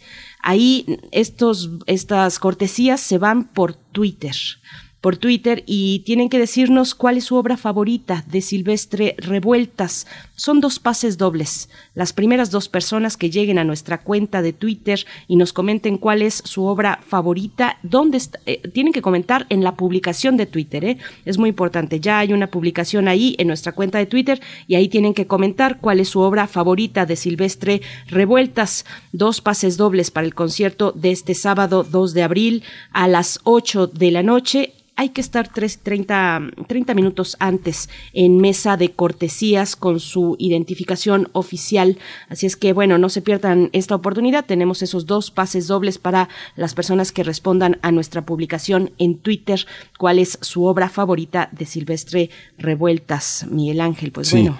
Ahí quería, quería comentar rápidamente que, bueno, hoy, hoy toma posesión de la eh, Dirección General de la Escuela de Periodismo Carlos Septién García, Anayetzin eh, Díaz Alcalá. Ella fue alumna de la escuela. El requisito para ocupar la dirección general es haber sido alumno de la escuela de periodismo Carlos Septién García. Ella se encargó de hacer un espacio web de participación muy importante para los alumnos, participar activamente en la organización de los aniversarios de la escuela, convocar mesas, organizar coberturas interesantes. Es la primera mujer que ocupa la, dirección general de la escuela de periodismo. Hay eh, eh, una, una renovación, una, un reforzamiento de todo esta, de todo este conjunto de gobierno de la Escuela Carlos Septién. Está Jenny Riverol en la titulación y en la dirección académica. Está Víctor Villalba en la administración escolar. Víctor Villalba ocupó prácticamente una década eh, la, la, dirección de la, de la escuela. Es un hombre de un enorme eh, rigor. Eh, es un maestro en historia del arte, un hombre que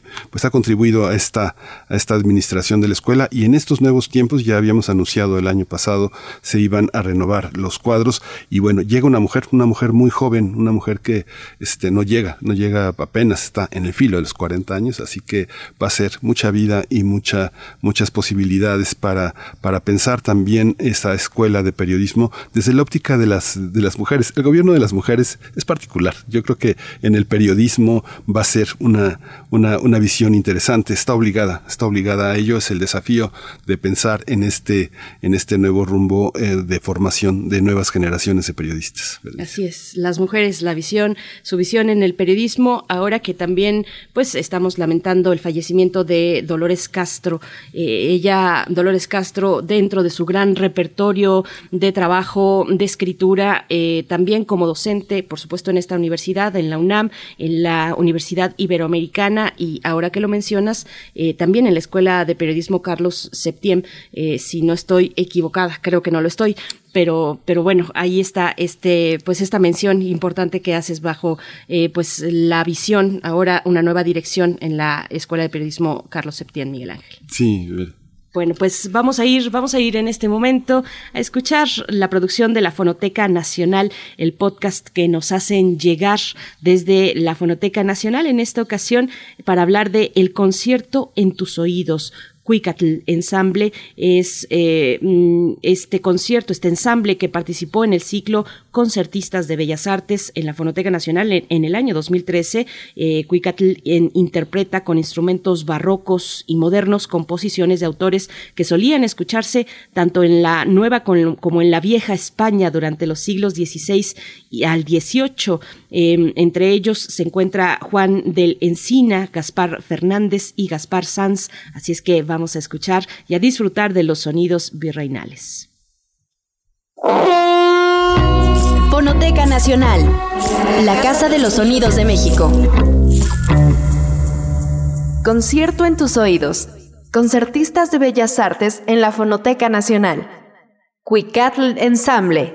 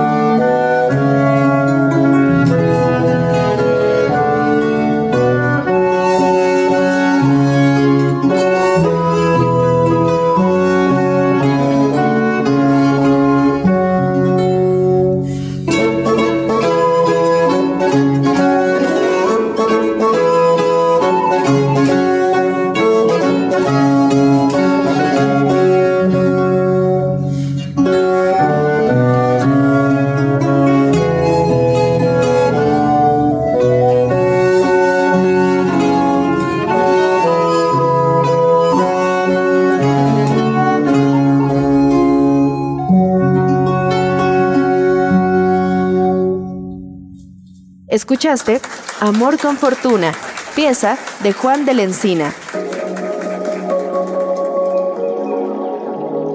Esta ocasión, en el podcast de la Fonoteca Nacional, presentamos a Cuicatl Ensemble, propuesta musical que interpreta bajo la luz del siglo XXI la música escuchada en la Nueva España. Música que cabe destacar no solo se importó desde la vieja España, sino que también se compuso en las ciudades fundadas por los nuevos habitantes de América. Entre sus integrantes se encuentran Mónica López en la flauta de pico, Natalia Morelos en el oboe, Roberto Rivadeneira en el violín y viola, David Boll en el fagot y finalmente Bárbara Cerón en las arpas. Cada uno de ellos interpreta a su vez la versión barroca y moderna de sus instrumentos. Durante el año 2013, Huicatl Ensemble inició su gira debut en el claustro de Sor Juana, así como en los conciertos en el museo, organizados por el Munal. Huicatl Ensemble también se presentó en la Casa de los Sonidos de México, en el ciclo Concertistas de Bellas Artes. Su participación fue grabada y puede ser consultada en el acervo de la Fonoteca Nacional.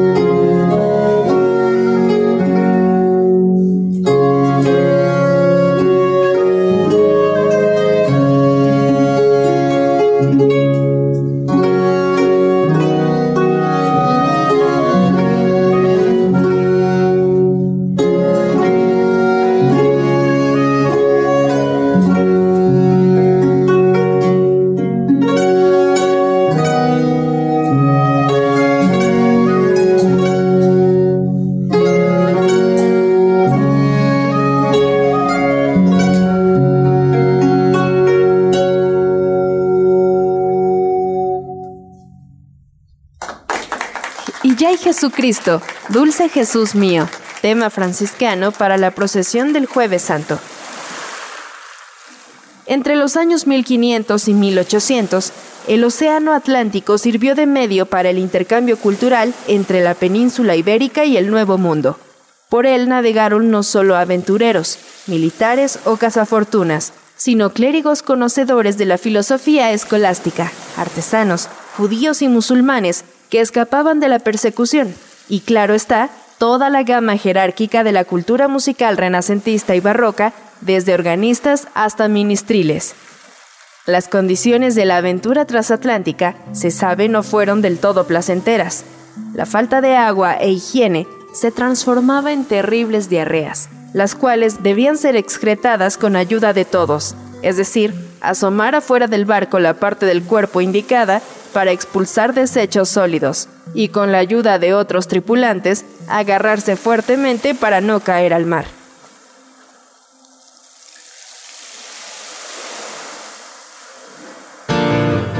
Entre chinches, piojos, cóleras, ataques de bucaneros y uno que otro naufragio, es posible imaginar cómo, desde el momento que este grupo de viajeros abordó la nave, comenzó la gesta de la música novohispana, sedimento trascendente para entender la música mexicana y claro está, la latinoamericana.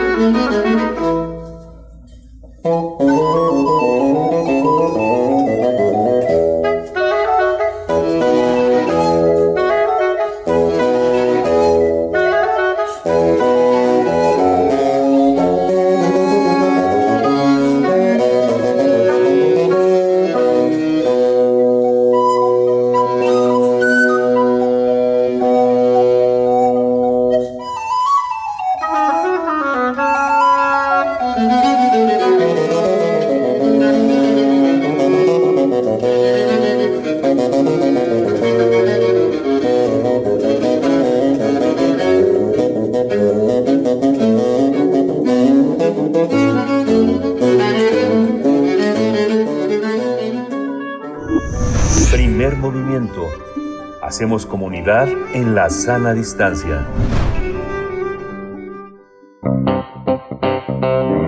Nota Nacional. Después de transcurrir 90 meses en la desaparición de los 43 jóvenes de la Escuela Normal Rural de Ayotzinapa, el Ejército y la Marina se han vuelto un factor clave en las investigaciones. Esto se debe a que el Grupo Interdisciplinario de Expertos Independientes, también conocido como el GIEI, GIEI eh, reveló que elementos de las Fuerzas Armadas sabían que los 43 estudiantes serían secuestrados por criminales en 2014. Otro aspecto que sostiene este tercer informe del, del GIEI es que manipularon la escena del basurero de Cocula y ocultaron información clave que pudo haber conducido a su ubicación. Eh, en su tercer informe, el GIEI también presentó un video inédito en el que se observan alrededor de dos elementos de la Marina manipulando el basurero de Cocula antes de la llegada de los elementos de la entonces Procuraduría General de la República. Precisamente en ese basurero fue donde se tejió la llamada verdad histórica, que aseguraba que los jóvenes fueron incinerados en ese lugar y sus restos arrojados al río, a un río cercano.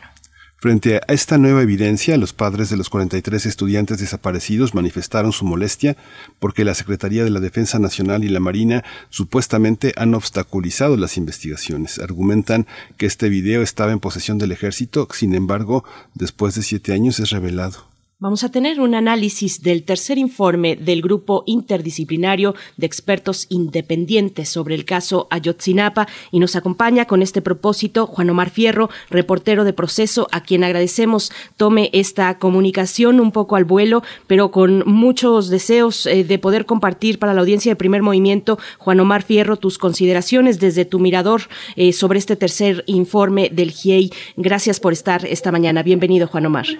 ¿Qué tal? Muy buenos días.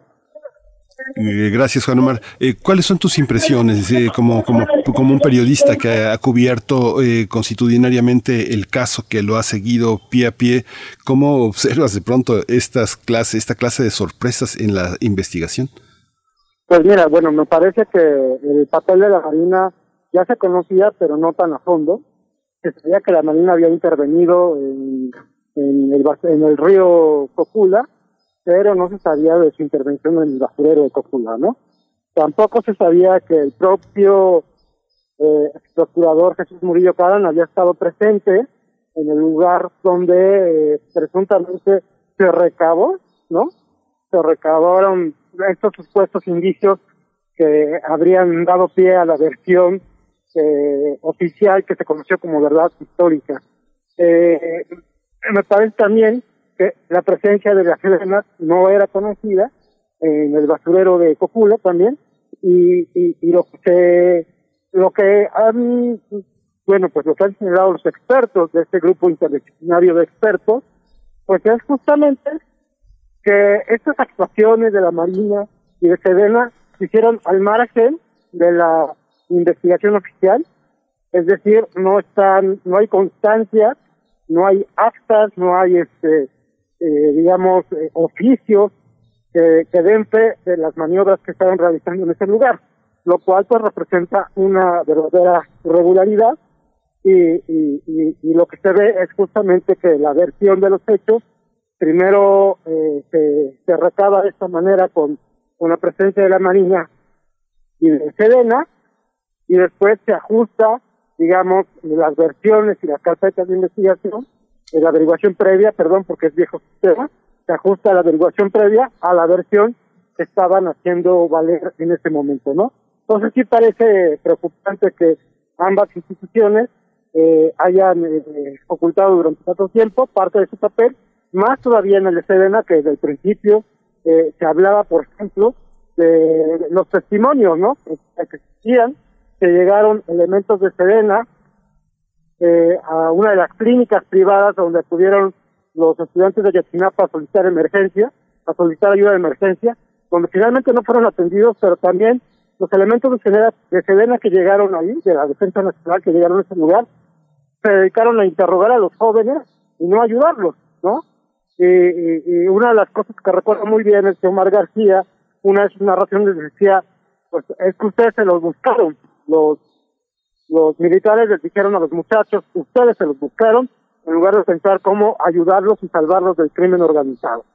Esa es una. Eh, también eh, señalar que se conocía poco, pero ya se sabía que el C5, o perdón, el equivalente al C5 municipal, eh, eh, que es este centro de control y comando eh, que tiene cámaras de video y comunicaciones en Iguala, pues estaba controlado por militares y entonces tuvieron conocimiento en tiempo real de lo que estaba sucediendo y aún así eh, la Sedena no reportó lo que estaba pasando. Entonces el papel de los militares es muy cuestionable.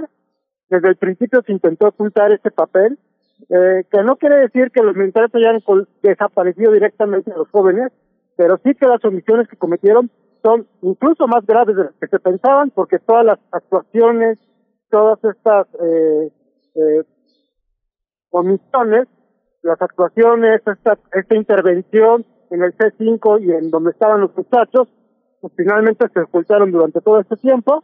También eh, una cosa que, que destacó y que es relevante sobre el papel del ejército es que tenían infiltrados eh, en, eh, en la normal, ¿no?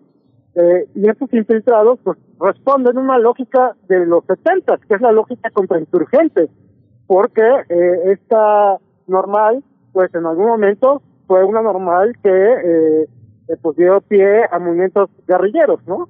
Entonces estaba todavía en esta lógica contrainsurgente en pleno 2014 y me parece que también esto es muy cuestionable porque eso explicaría por qué también la Secretaría de la Defensa Nacional, en lugar de apoyar a los jóvenes estudiantes de Ayotzinapa, eh, pues incurrió en omisiones y los trató como enemigos, no como estudiantes que tenía que haber salvado.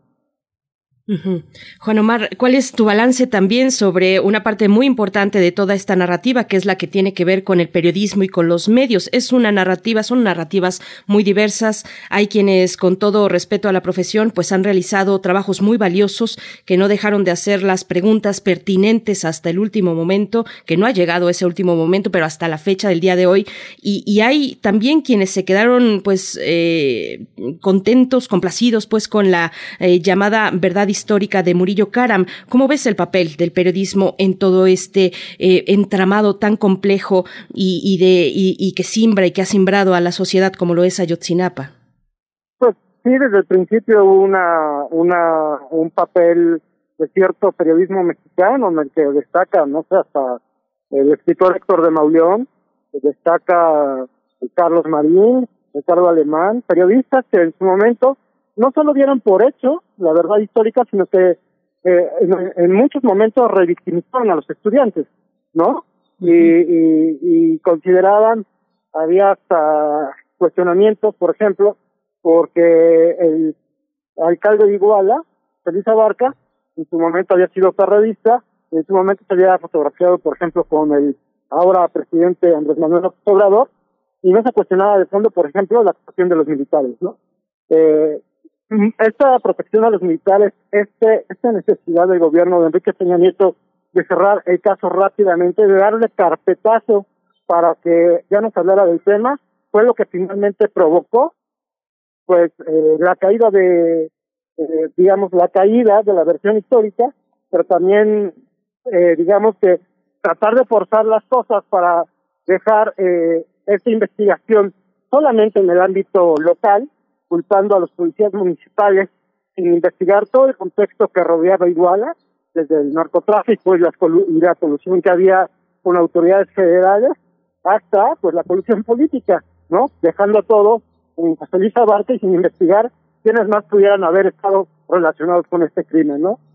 Eh, sí, eh, muchos funcionaron como voceros de la verdad oficial y creo que justamente lo que demuestra el case es que, eh, que esta verdad histórica se sostenía eh, solamente con declaraciones obtenidas bajo tortura, con diligencias hechas fuera de la norma, eh, y que el objetivo de la misma no era llegar a una verdad histórica, sino cerrar la investigación para, digamos, presentar ese resultado ante la opinión pública y de esta forma evitar que el tema se convirtiera en lo que se convirtió, en un tema, en un reclamo al gobierno federal por su falta de apoyo a los estudiantes.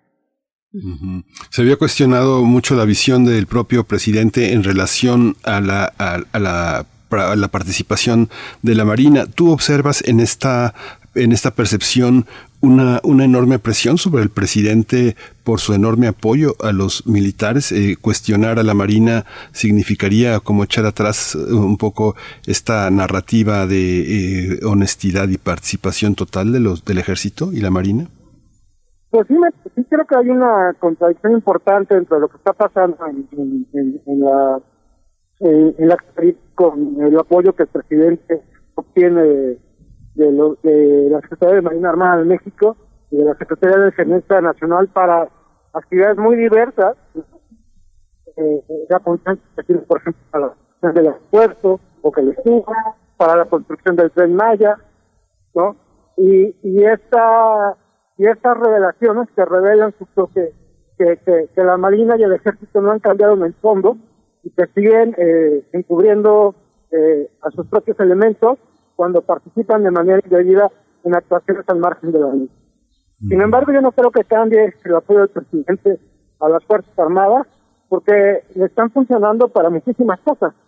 Eh, me parece sí importante destacarse eh, que esta, no sé si esta militarización, militarización, militarización, ah, perdón, esta, es que este uso intenso de los militares en actividades de corresponden a civiles, eh, pues no, no, no se va a frenar con esto, con estas revelaciones, porque el presidente no creo que cambie de política. Y a mí la duda que me queda es si el uso de los militares en estas actividades civiles eh, va a servir para militarizar más al país o si es una forma de convertir a las Fuerzas Armadas en fuerzas que tienen una labor más civil que militar, porque al final de cuentas la construcción de grandes obras públicas, pues no es una labor propia de Fuerzas Armadas, ¿no? Así es, pues Juan Omar Fierro, reportero de proceso, te agradecemos como siempre participar en este espacio, que nos compartas tus acercamientos, tus puntos destacados, que son muchos todavía, eh, pero el tiempo apremia, te agradecemos eh, esta participación y nos encontramos próximamente. Juan Omar, muchas gracias. Muchas gracias. Buenos, buenos días. Muchas gracias. Bien, pues seguimos en esta conversación, seguimos en este análisis de este tercer informe del Grupo Interdisciplinario de Expertos Independientes, el GIEI, sobre el caso Ayotzinapa, donde se ha dicho hubo ocultamiento de información, modificaciones de información, hechos desconocidos, hasta recientemente, hasta hace muy poco, octubre de 2021, luego de que el GIEI realizara una visita a diferentes instalaciones de inteligencia, obtuviera este video que ya hemos visto. Son eh, este informe se basa en fuentes documentales de Sedena y CISEN y vamos a seguir en esta conversación en este turno con el reportero de Animal Político Cedric Raciel que ya nos acompaña en la línea. Cedric, muy buenos días, bienvenido a Primer Movimiento. ¿Qué tal? ¿Qué tal, Berenice? ¿Qué tal, Miguel Ángel? Buenos días y gracias por la invitación. Hola Cedric, muchas gracias. Fíjate que hablábamos hace un momento con Juan Omar Fierro y destacábamos el papel, el papel de una parte de, la, de la prensa que se fue, yo no sé si se fue con la finta o finalmente es una forma de colaborar con las versiones eh, eh, eh, institucionales que se tienen del caso. ¿cómo, ¿Cómo analizas desde esta percepción? Entrevistamos hace un momento de Juan Omar Fierro, un periodista de proceso, ahora a ti, de Animal Político, dos medios, dos medios que tienen una, una enorme credibilidad. ¿Cómo se observa desde, este, desde esta forma de hacer periodismo? Claro, bueno, tienes razón ahí, Miguel Ángel. Este, un día después, o el mismo día incluso que se dio a conocer esta nueva, esta nueva revelación, pues yo vi también en redes que hubo ahí compañeros que, usuarios en general, que estuvieron eh, retomando eh, algunas de las publicaciones, columnas, principalmente que libros también, incluso documentales que en su momento pues otros compañeros en otros medios pues hicieron al respecto de del caso de Chinapa sustentando la, la verdad histórica y, y pues fíjate que también me, me pareció sorprendente también como que me abrió los ojos. Eh, hay que recordar que esto pasó hace siete años. Hace siete años creo que todos nosotros estábamos en otro lugar. Eh, y quizá algunos no nos dimos cuenta de, de que algunos medios estaban básicamente sustentando esta esta verdad fabricada, esta verdad que, verdad, lo digo entre comillas, ¿no? Este, que, que a las familias, que ocultaba a los verdaderos este, responsables, ¿no? Desde, desde el gobierno. Y a mí lo que me llamó la atención es que a siete años de ese evento, hay medios que lo siguen haciendo. ¿Sabes? Eh, por ahí había una columna en Milenio, ¿no? De, un editorialista que nuevamente volvió a, a, a, revictimizar a las familias de los normalistas, que nuevamente volvió a, a, menospreciar y a cuestionar el trabajo del GIEI, que es un grupo en el que los padres confían muchísimo. Eh, y yo no me explico cómo a siete años del evento y todavía digamos en una nueva en una nueva época, en un nuevo momento en el que estamos, eso sigue pasando. Pero, atiendo a tu, pregunta, Miguel Ángel, sí creo que los medios, por supuesto que en este caso y en cualquier otro, son contribuyentes de un discurso que puede terminar de moldear la percepción colectiva de un evento, ¿no? pasa acá, pasó también en el momento en el que en el 68, por ejemplo, pasó también respecto de la guerra sucia, pasó también respecto del 2006 en el, en el fraude electoral o presunto fraude, como lo queramos llamar.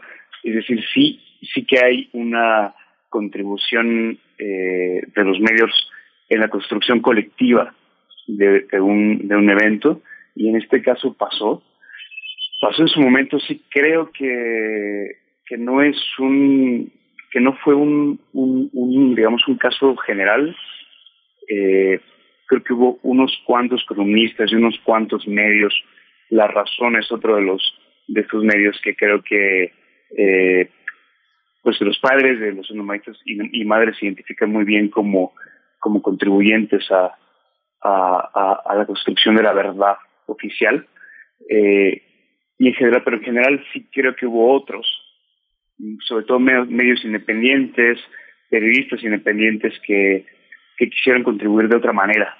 y, y que básicamente también sustentaron un poco las dudas con las que, por ejemplo, el mismo GIEI fue al caso y hoy se revela que esas dudas eran muy legítimas, ¿no? Y que, y que eh, dieron para hacer preguntas, dieron para seguir hilos de investigación y hoy se, hoy se revela que, pues que estábamos en lo correcto, ¿no? Que estaba bien dudar de la versión oficial y hay muchísimos elementos que demuestran que preguntarse estuvo bien, ¿no? Ahora mencionaba Miguel Ángel y Berenice, pues el tema de la, de la, nueva revelación es, es la Marina. Eh, un, un, hay que decirlo, un, un cuerpo de seguridad que en su momento, durante muchos años, gozó de, de buena fama, de reconocimiento social, de, de confiabilidad, ¿no? Este respecto del ejército que a su vez se estaba desplomando, ¿no? En la percepción colectiva como como un, un, cuerpo también que eh, que participó de la Guerra Fría en su momento y ahora pues en, en, en, el, en la guerra contra el narco pues también eh, colaboró en, eh, digamos, hablando de la percepción colectiva, pues este un cuerpo del que no hay, no es fácil distinguir entre el gobierno y el narco y demás, eh, y ahora se, se, nos damos cuenta de que la Marina, pues también eh, tuvo un rol centralísimo en la construcción de la verdad histórica.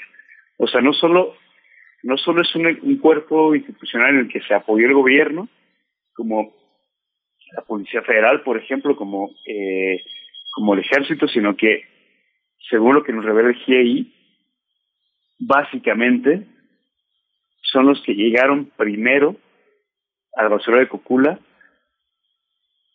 ahí a manipular evidencia de lo que después se volvería el lugar, la escena del crimen, de la verdad histórica. Eso no es, eso no es poca cosa, ¿sabes? No es, no es como que hayan pasado por ahí, que hayan estado custodiando, no, no. Fueron los primeros en llegar.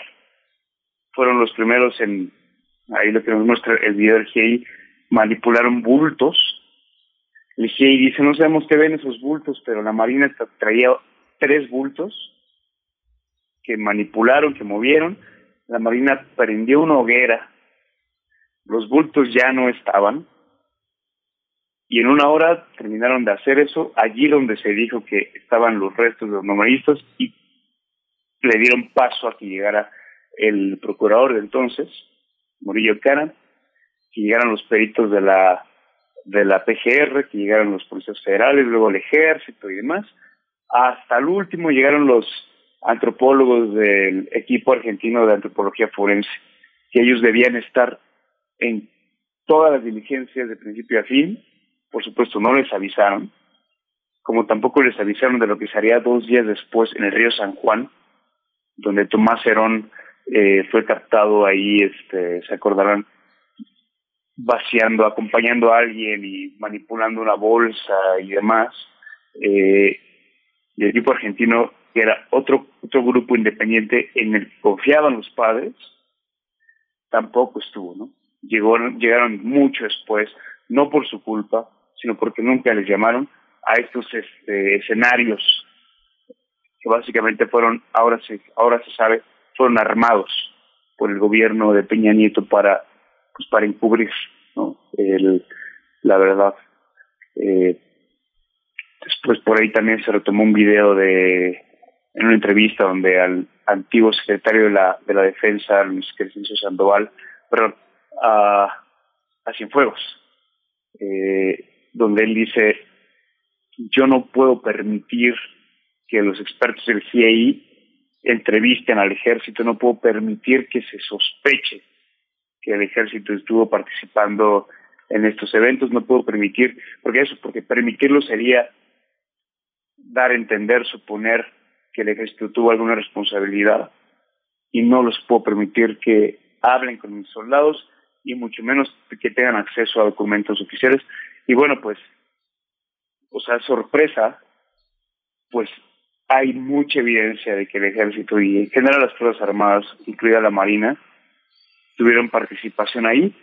Los, los expertos del GIEI eh, en, la conferencia el lunes eh, dijeron que pues que estaban muy de alguna, por, un lado, muy agradecidos con el nuevo titular de la Marina, que es eh, Rafael Ojeda, que es quien les permitió acceder a este video reveladorcísimo que se mostró, pero al mismo tiempo también dijeron que hay eh, pendientes, que hay documentos de inteligencia, sobre todo a los que no han podido acceder, y hicieron un llamado ¿no? también al, al, presidente a que, a que tomara cartas en el asunto, porque en este gobierno se firmó un, un nuevo acuerdo con el GI para, para que se les permitiera el acceso a estos documentos. Los expertos y expertas pues reconocen que se les ha dado acceso, pero también nos dieron, nos dieron a conocer que pues hay, hay otros a los que no han podido acceder. Eh, por eso los padres al día siguiente estaban, padres y madres están muy, muy, pues muy molestos. ¿no? Los vimos en la conferencia, eh, pues muy enojados con, con, con el actual gobierno porque pues vieron un video que existe desde hace siete años,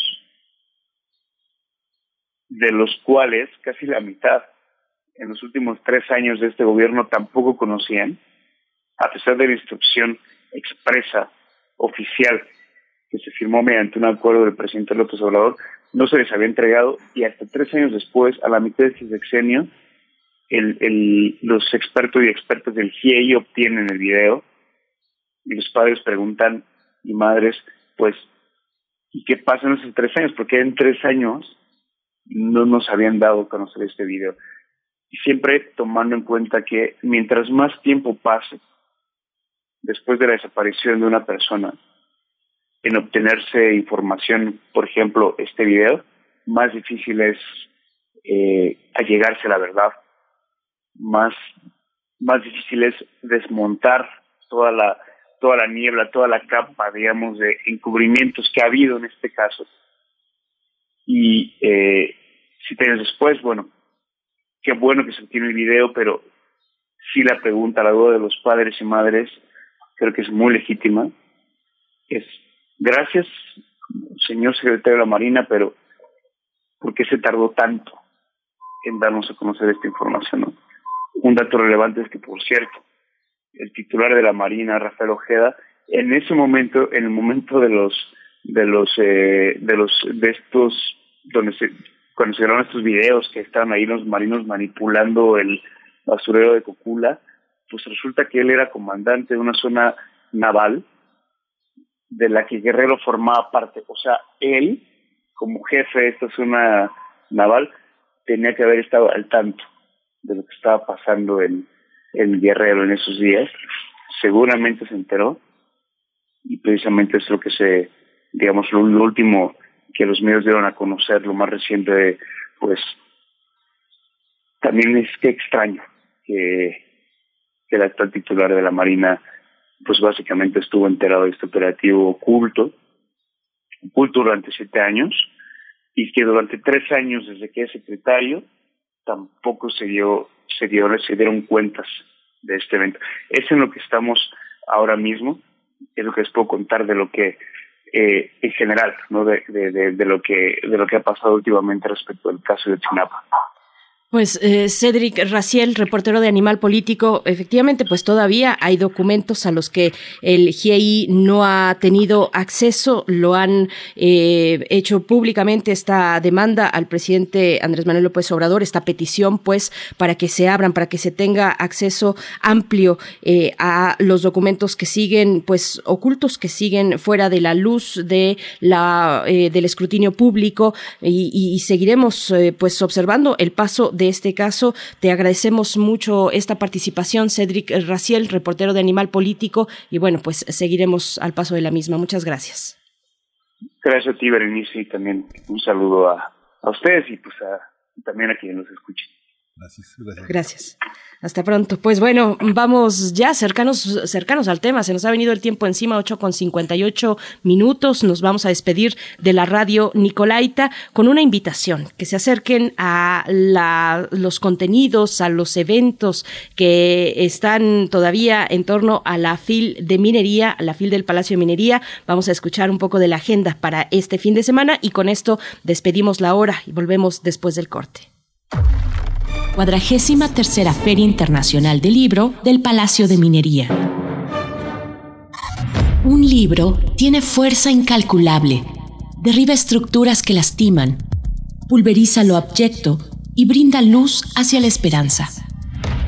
Un tema sumamente delicado es el abuso sexual por parte de autoridades eclesiásticas. El doctor Fernando M. González presenta el libro Pederastia Clerical o El Retorno de lo Suprimido, editado por el Instituto de Investigaciones Sociales que aborda la invisibilidad con que navegan los perpetradores, su escudo detrás de lo sacro y cómo la figura sacerdotal asume relaciones de poder mediante la violencia. Súmate a esta charla necesaria, viernes primero de abril a las 14 horas. A las 17 horas, las escritoras harán vibrar la tierra con su voz. Acompáñalas en la presentación de Alguien aquí que tiembla, celebración poética de mujeres. Reflexiones en torno a 44 poetas a cargo de Sandra Lorenzano. La acompañan Rocío Cerón, Julia Santibáñez, Pura López Colomé, entre otras invitadas de lujo. Viernes primero de abril a las 17 horas. Y al terminar, Odette Alonso y Paulina Rojas presentan Versas y Diversas, muestra de poesía lésbica mexicana contemporánea el primer compilado que reúne a poetas que cantan al amor entre mujeres, oda a la diversidad y apología de los espacios libres para vivir en plenitud. Lo edita la Universidad Autónoma de Aguascalientes. No olvides que este año la Filminería es virtual. Sigue las actividades a través de su página de Facebook, en YouTube y en www.filminería.unam.mx. Leer es estar vivo. Cuadragésima tercera Feria Internacional del Libro del Palacio de Minería.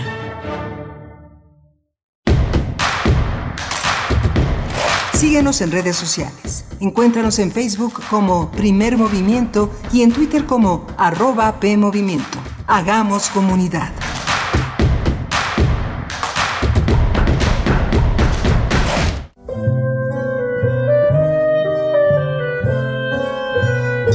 Gabinete de Curiosidades.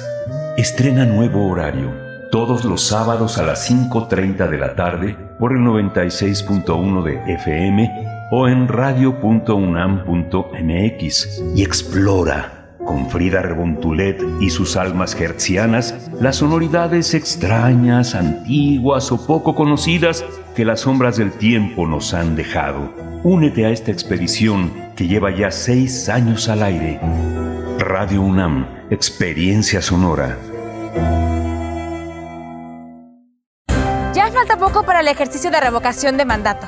¿Sabías que podrás conocer los resultados de este ejercicio desde la misma noche de su realización? Sí, gracias a la participación voluntaria de las y los funcionarios capacitados por el INE, podremos conocer el sentido de la opinión desde el mismo día de la jornada de la revocación de mandato. Sigue los resultados en INE.mx. El ejercicio de revocación de mandato va y va muy bien. Recuerda, este 10 de abril participa y celebremos nuestra democracia. ¿Mi INE? Nos une.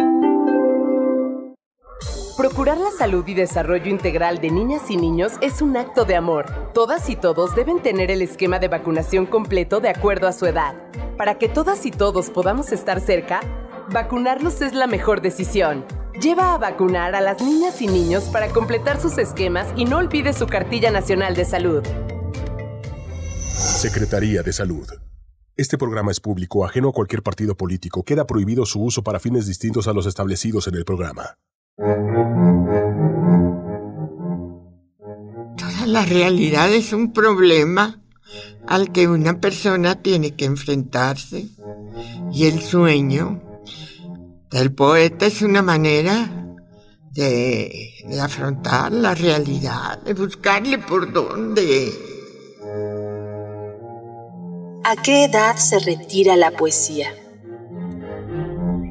La mañana del lunes 28 de diciembre, la poeta se levantó, pensó en un pequeño discurso, ni improvisado ni académico.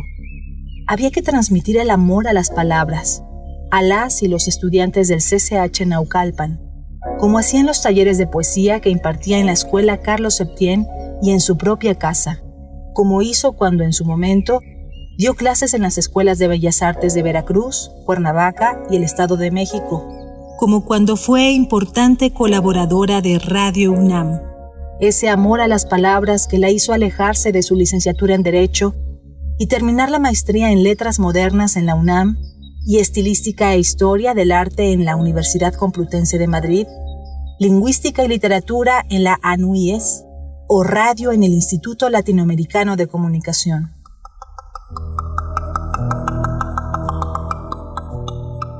El amor por la palabra que la mantuvo activa hasta la noche de ese mismo lunes, cuando fue internada a solo unos días de cumplir 99 años.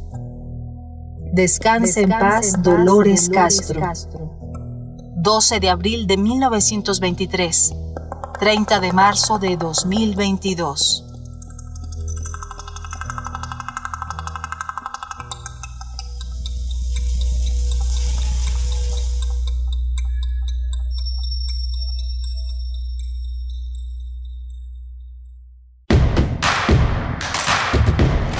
Encuentra la música de primer movimiento día a día en el Spotify de Radio UNAM y agréganos a tus favoritos.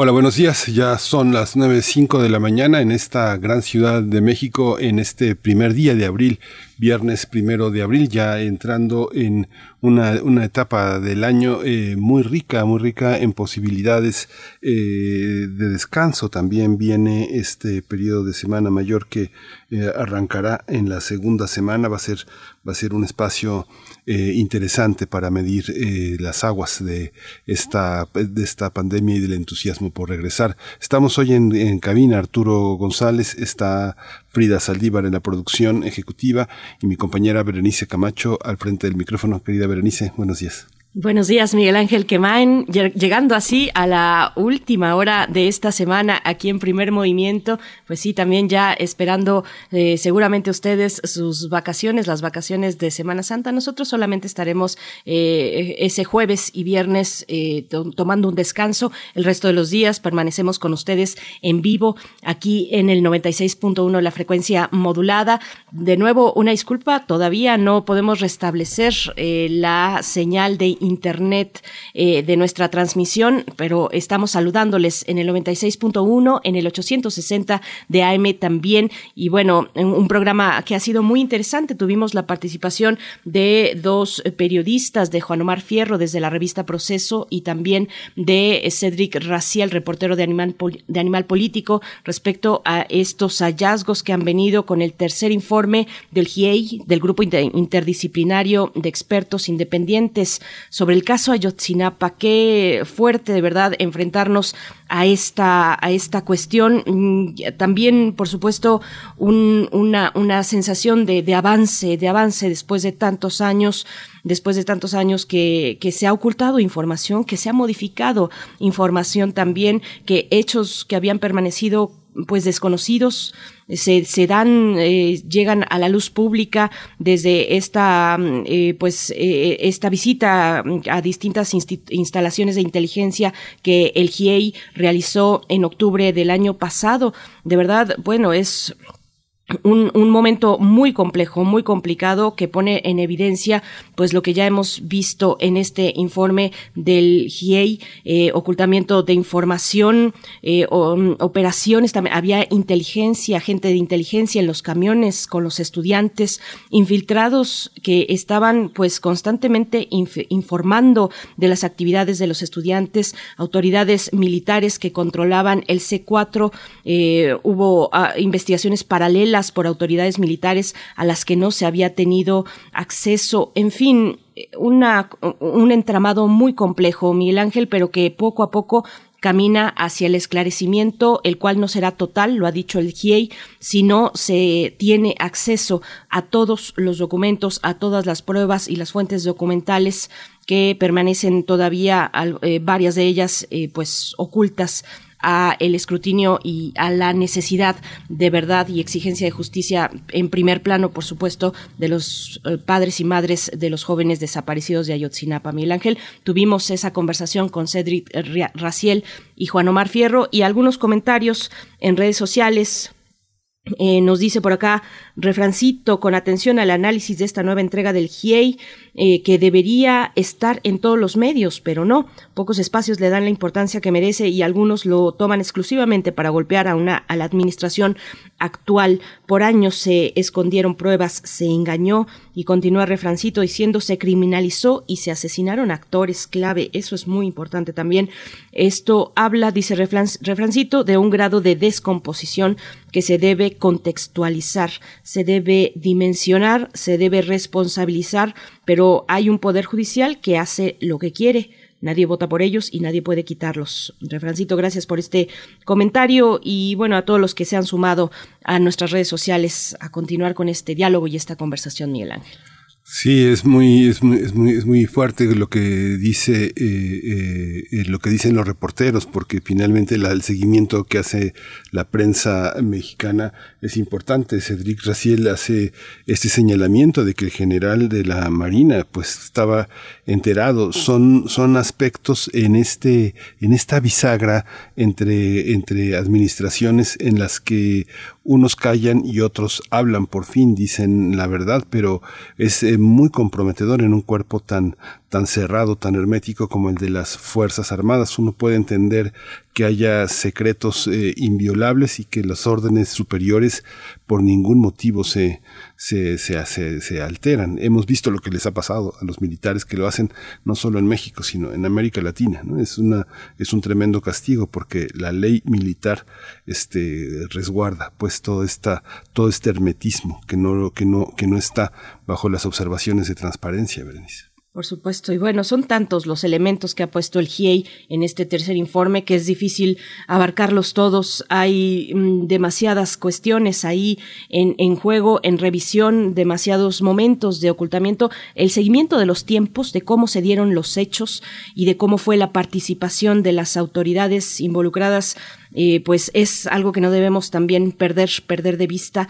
Eh, había dos operaciones de inteligencia y seguimiento que estaban funcionando los días 26 eh, y 27. Hay orden expresa, 26 y 27, por supuesto, de septiembre de 2014, ah, hubo orden expresa por parte de autoridades militares de dar seguimiento a los movimientos de los estudiantes desde dos días antes del 26 de septiembre.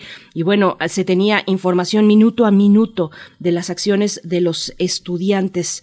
Pues esto es lo que esto y muchas cosas nos ha traído en su tercer informe el, el GIEI que tendremos que seguir revisando, Miguel Ángel, revisando las narrativas, revisando también eh, la participación de los medios, en fin, son muchas cuestiones y nosotros seguimos leyéndoles en redes sociales.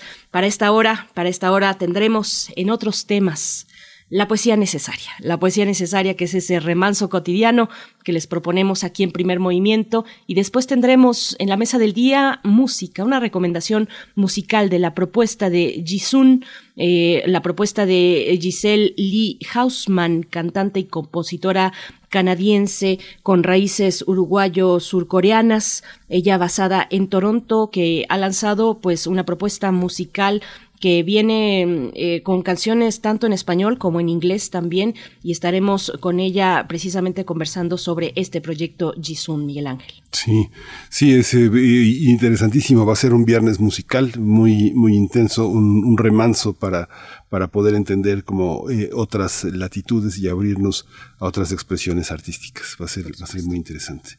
Pues Pero bueno, aquí. Sí, ¿vamos a la poesía? Vámonos con la poesía. Vamos. Es hora de Poesía Necesaria.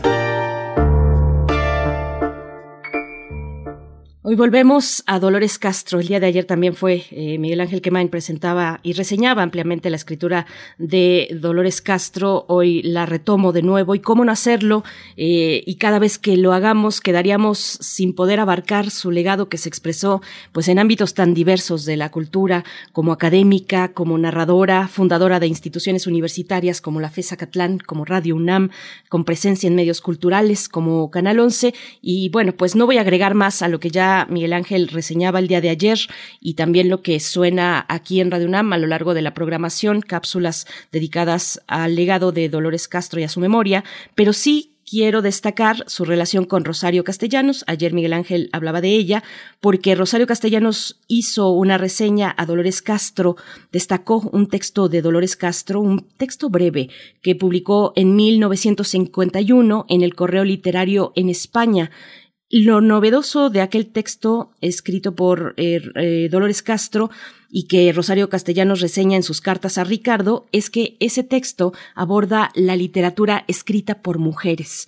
Me parece que es un dato muy significativo cuando estamos hablando de un texto publicado en, 1500, en 1951 y, y, que, y que trata de seguir construyendo la constelación de escritoras que hablaron de la presencia de las mujeres en la literatura mexicana, como es el caso de ese texto de, de Dolores Castro. No quería dejarlo pasar.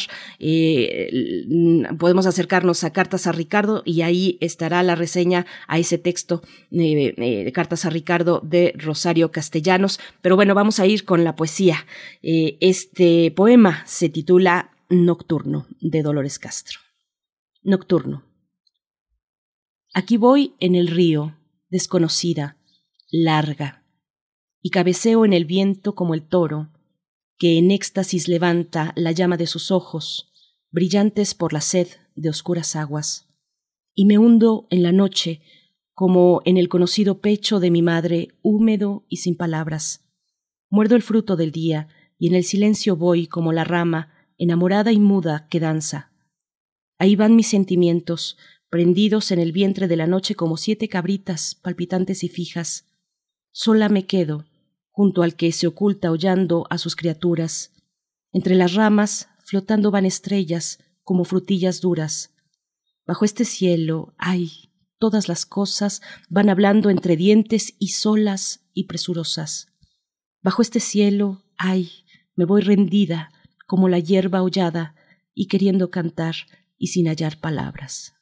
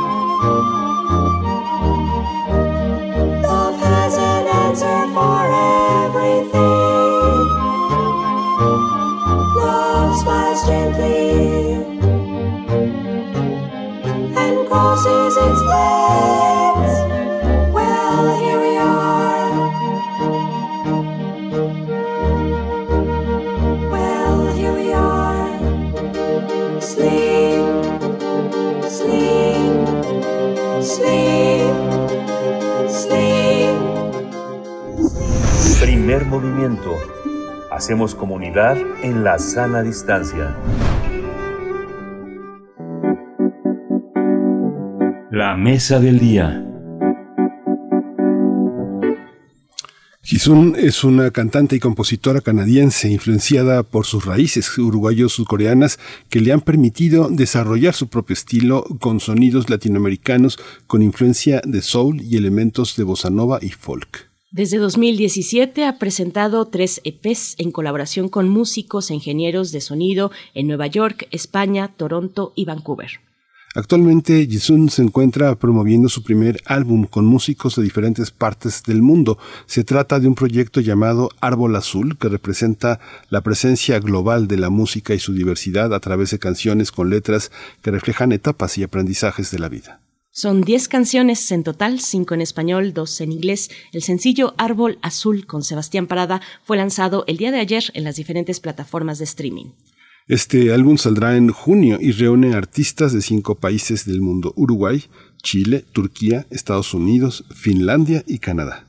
Vamos a tener una conversación con Jisun, cantante y compositora canadiense, influenciada por sus raíces uruguayo-surcoreanas. Nos acompaña aquí Jisun, Giselle Lee Hausman, eh, que, que, estará, pues, eh, que está en este momento de lanzamiento de este primer sencillo. Jisun, bienvenida a Primer Movimiento. Buenos días. Muchísimas gracias, buenos días, ¿cómo están? Muy bien, Giselle eh, Lee Hausman. Es interesante esta eh, observación de finalmente de hacer eh, una producción musical resultado de, de, un mundo nómada, ¿no? De un mundo nómada tanto interno como externo. Cuéntanos un poco cómo lo concebiste y cómo se transforman las raíces musicales cuando este, este nomadismo tiene lugar. 100%, no, muchas gracias por compartir el espacio y sí, digo, las raíces han sido, bueno, bien diversas desde el principio, ¿no?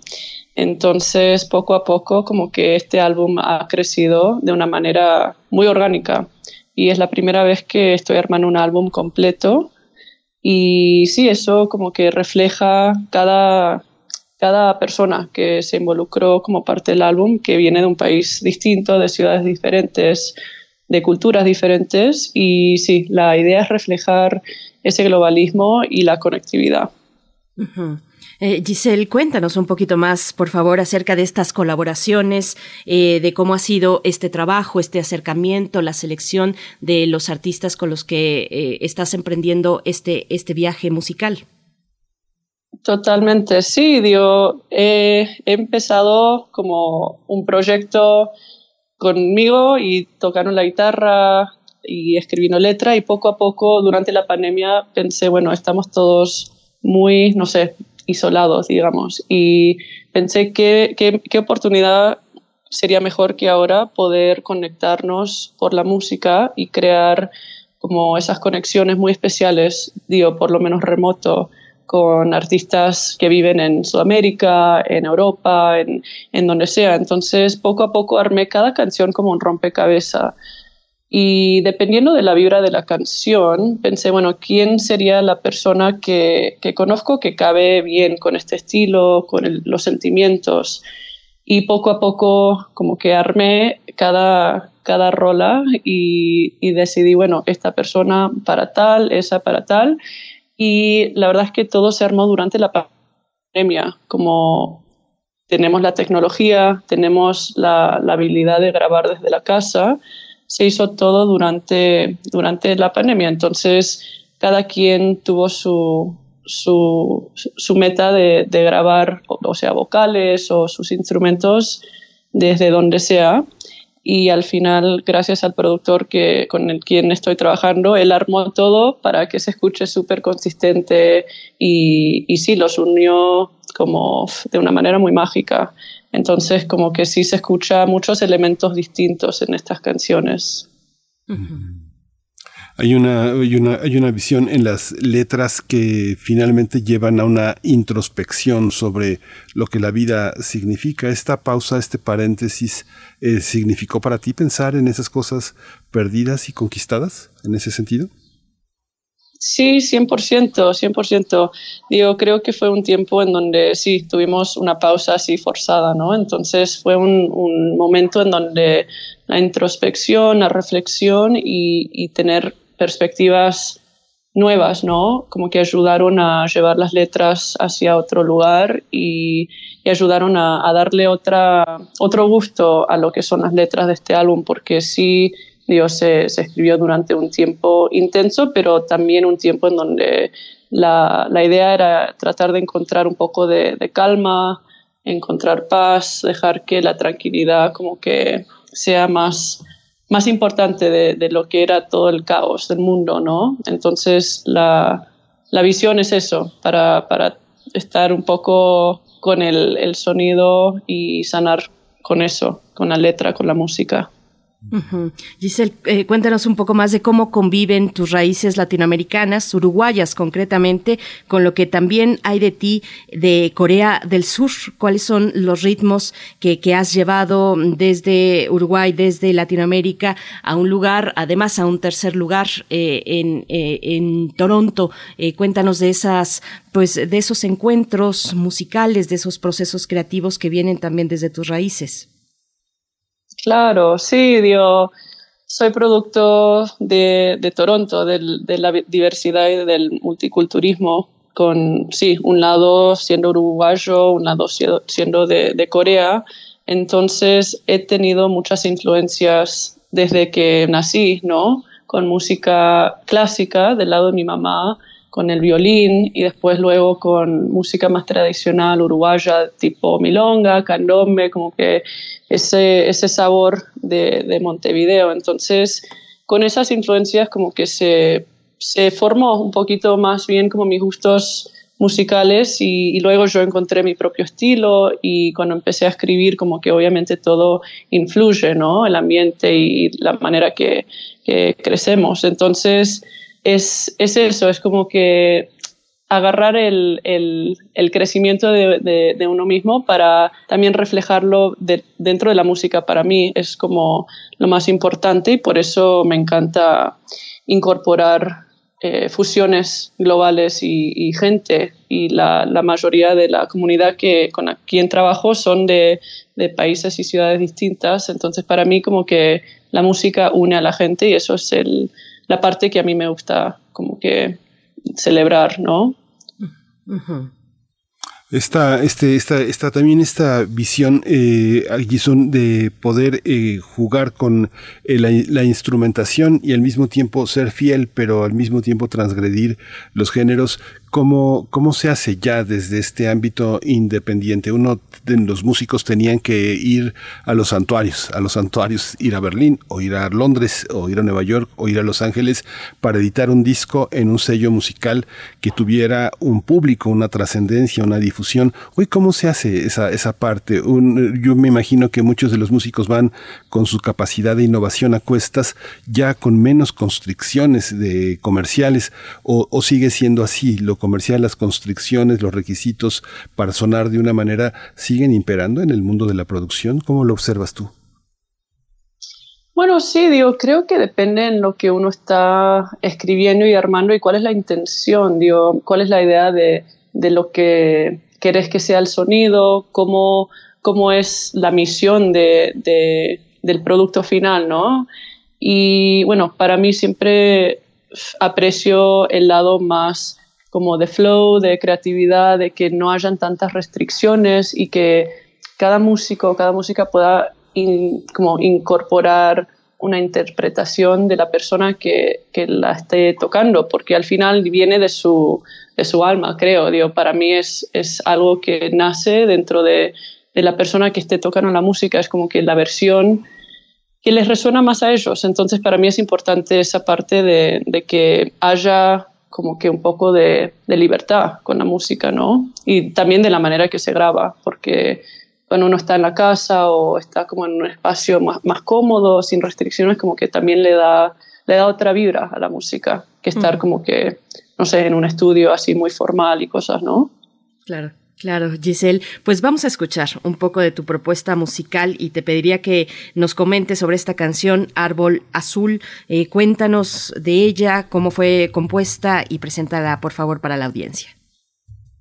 Gracias. Sí, Árbol Azul me emociona mucho porque, bueno, es la es el segundo sencillo del álbum y la canción que es la más minimalista del, de todo el álbum. Entonces, para mí fue un proceso muy como que sanador escribirla y, y justo fue una etapa que estaba viviendo que era difícil, digo, justo antes de la pandemia, en donde estaba procesando y digiriendo como que una, la, terminada de, de, una relación. Entonces, como que yo estaba en, en, el oeste de Canadá en ese punto y estaba como que muy enfocada en, en, crecer como ser humano, ¿no? Entonces, para mí, el significado de la canción es, es eso, es como que tener realizaciones y darme cuenta de que, de que todo cambia de su manera por alguna razón y como que uno puede seguir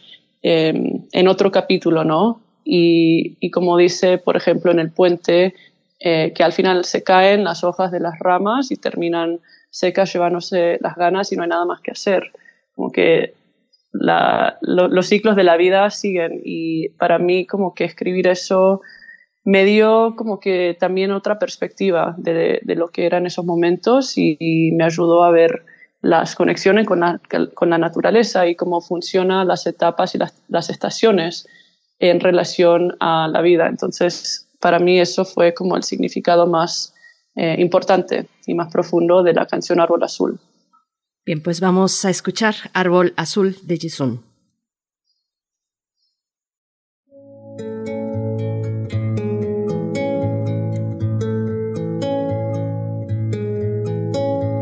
Verte claramente bajo el árbol azul.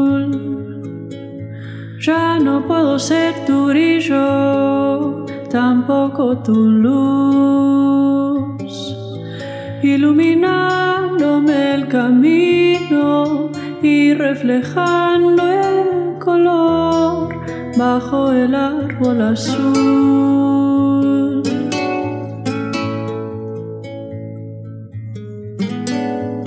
No pude quererte como siempre quise hacer. Ríos de mis ojos confirman tengo que aprender. La soledad cierra las puertas de aquel jardín que nos vio bajo el árbol azul.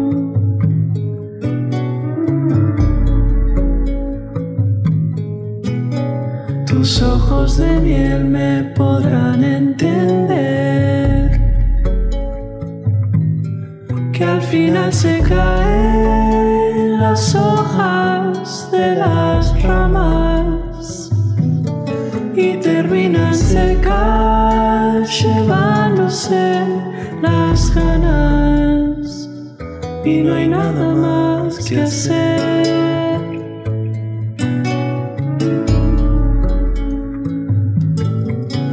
Aquella fruta que probamos ya le cambió el sabor bajo el árbol azul.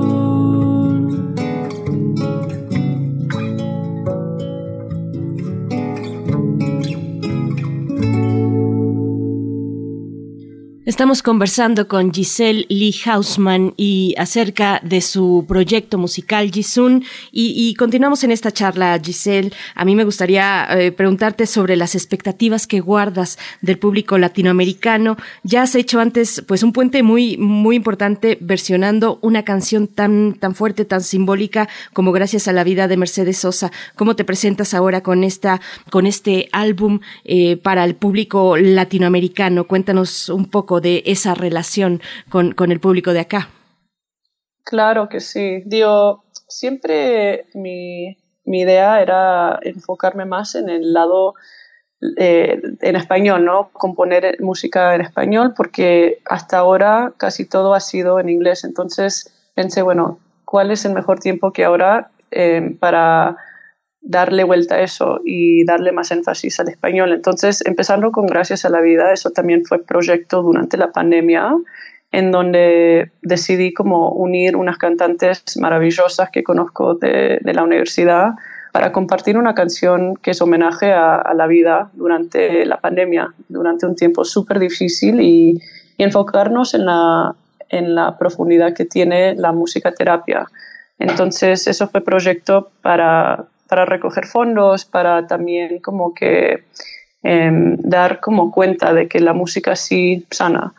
Y bueno, ahora estando en México me da muchísimo agradecimiento poder trabajar con artistas acá en el país, con un productor y un ingeniero de música en, en Yucatán y conectarme más con este lado de las raíces porque, digo, es diferente en Canadá poder compartir música en, español que, que, estar en México y la verdad es que la riqueza de la cultura, la música, el arte acá es, es, es otra cosa, es impresionante y, y qué afortunada poder estar acá y compartir eso, ¿no? Mm, es muy estimulante escuchar esa visión que tienes al referirte a México, porque Canadá también eh, durante muchos años fue un horizonte de oportunidades para muchos músicos que lograron auténticamente independizarse mentalmente de, eh, de esa exigencia que los círculos en los que se forman los músicos le exigen a los músicos ser de una manera. Lo ve uno, este, no sé, en la guitarra que escucho ahora en tus canciones, lo ve uno con Aldi Meola, con Robert Craig, con este, con eh, Paco de Lucía, que finalmente tienen que romper Camarón de la Isla para poder, para poder ser ellos mismos. Como eh, desde ese horizonte de la península de Yucatán observas al centro de México, porque eh, los músicos de todas partes del país no dejan de mirar al centro, no dejan de mirar las oportunidades que en este país se dan a partir de ese espíritu que no deja de ser centralista. ¿Cómo lo observas, Gisun? Sí, no, exacto, es, buen punto. Digo, creo que cada, cada región, cada parte tiene su, su magia y cada lugar tiene su tradición, su, su música, su cultura, casi, casi como que dependiendo en, en, cuál provincia esté uno, ¿no? Y sí, digo, al final los, las fronteras son, son, son líneas, ¿no? No tiene nada que ver, pero pero somos al final como que todos creativos y todos nos expresamos y creo que, que sí es importante mirar hacia adentro, pero también darse cuenta cuál es el estímulo de, de lo de afuera y qué es lo que nos influye a, expresarnos y ser creativos de cierta manera. Y acá en México la verdad es que es muy, muy digo, distinto de lo que he vivido yo en, en Canadá. Digo, es, es totalmente diferente, pero de una manera que que se siente muy abierta y muy como que experimental también, como que se, hay mucho, hay mucho acá y, creo que esa riqueza atrae como que a, artesanos y artistas increíbles de, de, todo el mundo, como dijiste, es muy global. Es muy interesante escucharte, Giselle, con ese particular lugar que habitas en el mundo, también con eh, raíces surcoreanas y ahora visitando eh, pues eh, Yucatán también, que es un espacio de grandes expresiones, de una tradición muy importante en la música, en la cultura. Vamos a seguir escuchándote, vamos a escuchar a continuación Ancla, así es que cuéntanos un poco de esta, de esta canción. Perfecto, sí, Ancla fue el primer sencillo del álbum y esta me inspiró porque escuché una canción de Silvana Estrada, que es artista de Veracruz, una gran artista, y me encantó el estilo de su canción Al Norte y poco a poco cuando me la estaba aprendiendo en el ukelele, pensé, bueno, ¿sabes qué? Voy a incorporar alguna vibra de esa canción a, una canción propia y, voy a escribir algo de, de lo que es reaterrizarse dentro de, la realidad que vivimos, porque a veces como que uno puede estar flotando hacia el cielo y, para mí ancla significa como que ese, como ese aterrizaje, ¿no? Ese, esa, esa cosa que nos trae de vuelta hacia, hacia el mundo. Entonces para mí lo escribí con la metáfora de una barca que se está como que yendo al mar, flotando, que se pierde, pero luego, luego como que uno realiza cuando está ahí en, navegando por, por, las aguas que, que en, en, esta ancla que se encuentra como que renace, como muchos sentimientos, renace em, el significado de, de la realidad, de, de, poder como que restablecerse. Entonces, para mí fue, fue eso. Vamos entonces a escuchar de Jisun Ancla.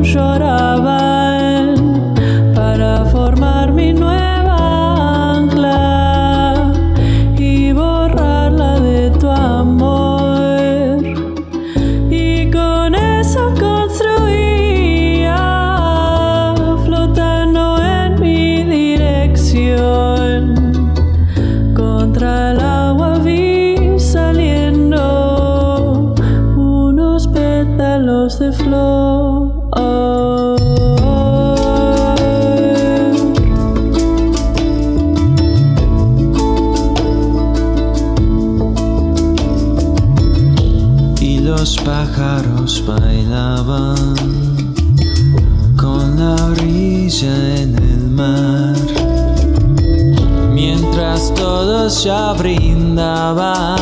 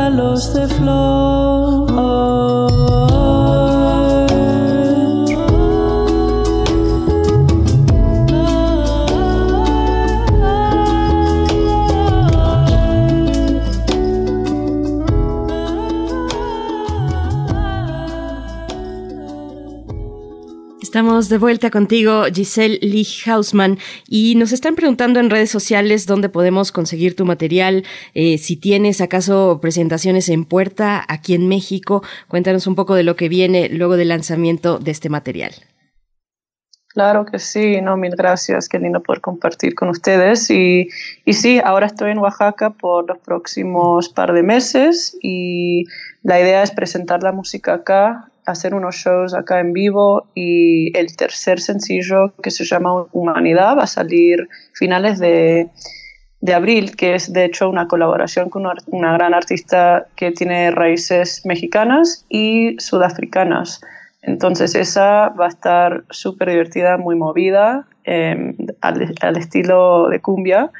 Y eso sí, también como que refleja gente distinta porque es, es, una canción que también tiene un rapero. Entonces, bueno, ahí están pendientes para, para escucharla. Y me pueden encontrar en todas las plataformas digitales como Gisan, G-I-S-U-N, y en las redes sociales también. Y ahí nos conectamos. Hay una, hay una parte, eso también muy interesante, en la que eh, uno se da cuenta de que muchos artistas eh, han aprendido a que la tecnología también eh, hace posible la realización de muchas fantasías, de muchas fantasías instrumentales y vocales.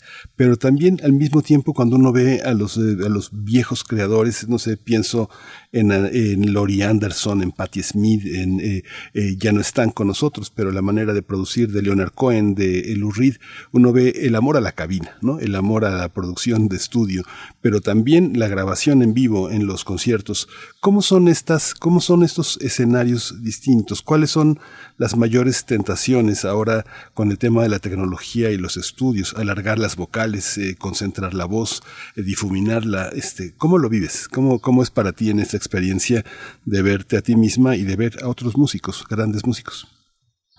Total, sí, no, muy buena pregunta. Y de hecho, creo que cada, cada fase tiene su lugar, como que, como dijiste, digo, las entrevistas, o oh, perdón, la, las presentaciones de grabaciones eh, en cabina, como que en un estudio así, como que muy controlado, muy organizado, como que, que eso tiene su, su, vibra y eso se escucha de, desde las canciones que se hacen así, ¿no? Como que están muy, digamos, como que suenan muy limpias y suenan muy perfectas y, y se puede ajustar mucho con la tecnología que tenemos y de hecho, Dios, se puede poner tantos efectos también que cambia toda, toda la canción pero también uno escucha grabaciones que se hicieron en vivo en un concierto, por ejemplo, en donde se, hasta se escucha la audiencia y eso tiene otro sentimiento y eso te transporta como que a otro lugar también, digo, emocionalmente, mentalmente, cuando escuchas artistas así, digo, súper orgánicamente cantando y tocando sin, sin mucha otra estimulación de, de sonido, sin efectos. Pero también, bueno, está lo de grabar desde la casa, con el propio equipo que cada quien se puede comprar, ¿no? Y cada quien tiene su, su setup así diferente. Entonces, eso también le da otro sabor. Y, y es, está todo perfecto, digo, digo todo está súper bien y es nada más como cuál es el contexto dentro de la cual uno quiere grabar y cuál es la intención, cuál es el motivo. Y, y qué es lo apropiado para, para esa canción, ¿no? Si uno lo puede hacer en un estudio así, perfecto. Si lo puede hacer en vivo, también genial. Y, y si no, entonces se hace desde la casa y, y se trabaja con lo que uno tiene, ¿no? Eh, depende del acceso también. Por supuesto, pues Giselle, qué, qué, charla tan rica para, además para empezar este fin de semana, te, te, agradecemos mucho y vamos a ir con última, con una última canción que se titula Fin, así es que precisamente para poner fin a nuestra charla eh, y dejar con mucho antojo también a la audiencia, cuéntanos de, de esta canción. Claro, no, muchísimo gusto a ustedes, qué lindo compartir con Radio UNAM y y sí, se los agradezco un montón. Eh, sí, buena canción para terminar que se llama Fin, que salió en el último EP. Y para mí Fin también fue como un gran significado de cerrar un capítulo muy grande de mi vida, como que muchas cosas duras que viví eh, hace un par de años emocionalmente, con, con relación, con con relacionarme con, con, ciertas personas y cómo poder crecer como individual, ¿no? Individualmente. Y para mí, fin fue eso, como que cerrar, cerrar eso y seguir adelante y poder salir un poco más como que con resiliencia y con más fuerza y con más autoconocimiento, eh, amor propio y, y, todo eso para, para también dar una perspectiva nueva y también fin no me di cuenta en el momento, pero significa también una etapa de música que se cerró porque nada más publiqué EPs, que son tres, cuatro canciones por, por disco, y este capítulo que ahora se abrió, que es para hacer un álbum completo, Árbol Azul, también es, un, es un nuevo, una nueva etapa. Entonces, fin fue como cerrar una etapa musical, pero también de la vida y ahora como que abrir otra. Y creo que eso tiene, tiene un poder muy, muy profundo para mí porque nada más como que significa que, que se vienen aventuras nuevas, que hay, hay esperanza, como que hay otras cosas y proyectos y música que se están haciendo que, que sí traen otra vida. Pues muchas gracias, Giselle Lee Hausman. Eh, gracias por compartir con la audiencia este proyecto tuyo, Gisan, que se puede encontrar en las plataformas eh, musicales. Y atención a tus presentaciones en Oaxaca, ahora que te encuentras en ese, en ese lugar. Uno puede ir muchas veces a Oaxaca y siempre va a descubrir una, una gran riqueza. Eh, siempre nos quedamos con ganas de seguir pues explorando esos, esos territorios, esos lugares tan ricos en cultura. Te agradecemos, Giselle por esta participación y nos vamos a despedir con fin. Muchas gracias. Mil gracias a ustedes. Un gustazo. Gracias.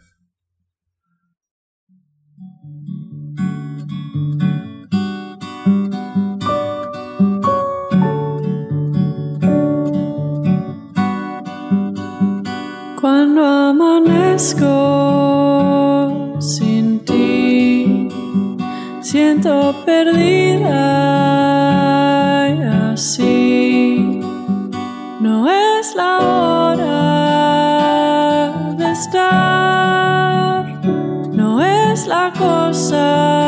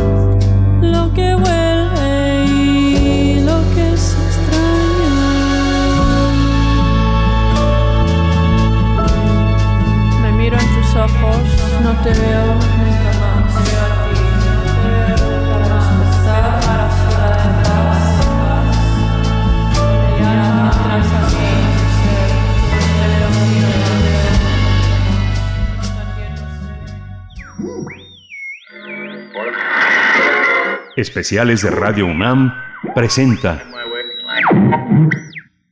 Está próximo el estreno de la sexta temporada del programa Conciencia, Psicología y Sociedad aquí en Radio UNAM, un programa eh, que se realiza en colaboración con la Facultad de Psicología y con Radio UNAM. Y una de sus integrantes, de sus protagonistas, se encuentra esta mañana con nosotros, eh, doctora Cristina Pérez Agüero. Bienvenida a Primer Movimiento, ¿cómo estás? Hola, Berenice. Muy buenos días, muy bien. ¿Y ustedes? Muy bien, muchas gracias, eh, doctora. Muy contentos de que inicie una temporada más de un programa que es, es, uno de los programas pues, más importantes de nuestra programación. El tema de la psicología, sobre todo en estos tiempos que nos toca vivir, ha sido muy, muy, muy un, un, bálsamo, una orientación, una, una perspectiva indispensable. Cuéntenos cómo, cómo llegan a esta siguiente etapa. Mi compañera Berenice Camacho, bueno, es la voz. Una de Gracias. las voces. Junto contigo, doctora Cristina Pérez Agüero, y también con la doctora Tania Rocha y con la doctora uh -huh. Laura Ramos Langurentes. Te escuchamos, Cristina. Gracias, Berenice. Hola, Miguel Ángel. Pues sí, efectivamente llegamos ya a una sexta y nutrida temporada, ¿no? Berenice, después de sí. todos estos temas que se han trabajado de una manera creo que muy fácil de entender para estudiantes, académicos, pero sobre todo para la población en general. Y bueno, ahora con la producción se ha estado buscando temas novedosos, actuales, todo lo que lo que ha desencadenado, por ejemplo, la pandemia, la depresión, el estrés y muchas muchas situaciones que vamos a seguir hablando en el programa eh, bajo la conducción de mis compañeras Tania, y Laura, con la voz, claro, de Berenice, toda una experta ya en psicología, ¿cierto, Bere? bueno, ya son seis temporadas, he aprendido mucho de ustedes, eh, querida Cristina Pérez Agüero, y también eh, mencionar la, la, coordinación de Augusto García Rubio, que, que de verdad ha hecho un trabajo muy, muy bueno, muy interesante, un trabajo puntual, extraordinario. Cuéntanos un poco más sobre la pertinencia de tener en nuestra radiodifusora universitaria un espacio para la psicología en estos tiempos complejos, en estos tiempos de mucha necesidad de acompañamiento, de orientación respecto a la salud mental, eh, doctora Cristina. Pues sí, efectivamente, como dices, el, el, trabajo puntual que ha hecho Augusto de tratar de juntar esta, esta producción precisamente para, para tratar de nosotros o la psicología llegar a, a mucha, mucha gente, ¿no? Porque afortunadamente se queda en, en forma de podcast con estos temas a atender, eh, decíamos, o se ha comentado en, en, muchas ocasiones, que el problema de salud mental quizás no es tan visto, ¿no? De pronto es mucho más fácil identificar si me duele la cabeza o si tengo algún dolor físico, pero pocas veces nos detenemos a pensar cómo toda esta emocionalidad que, que nos afecta, bueno, puede influir en, en cómo nos comportamos día a día. Entonces, eh, me parece un esfuerzo increíble, impresionante de Radio UNAM que le dé este peso a la salud mental que muchas veces pasa desapercibida en diversos ámbitos, ¿no? Y acá, bueno, se ha hablado de niños, de adolescentes, adultos, temas laborales, temas de clínica, incluso temas neurológicos o biológicos que nos permite comprendernos muchísimo mejor.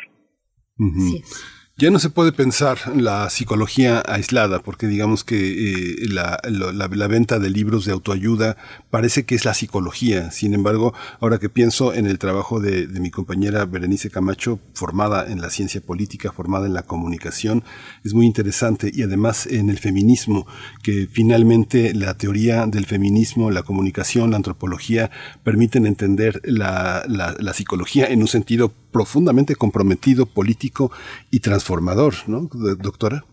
Efectivamente, no, ya no podemos hablar de la psicología como un ente en donde, no, esta imagen que tenemos de que el paciente se sienta en el diván a hablar y hablar mientras alguien a sus espaldas toma notas, ¿no? Ya la psicología es muchísimo más que eso que hemos visto en, en películas o en otras en otras situaciones que le llega a la gente. Y sí, efectivamente, el programa poco a poco ha, tratado, creo que de manera muy efectiva, de no solo hablar de psicología, sino estos ejes transversales de derechos humanos, perspectiva de género, ¿no? para, para justo darle la importancia a la población vulnerable y con diferentes necesidades. Entonces, ha sido un esfuerzo verdaderamente importante y claro, con toda la facilidad que tiene Bere para la palabra de irnos involucrando en el programa, yo que soy, digamos, la conductora más nueva, pues,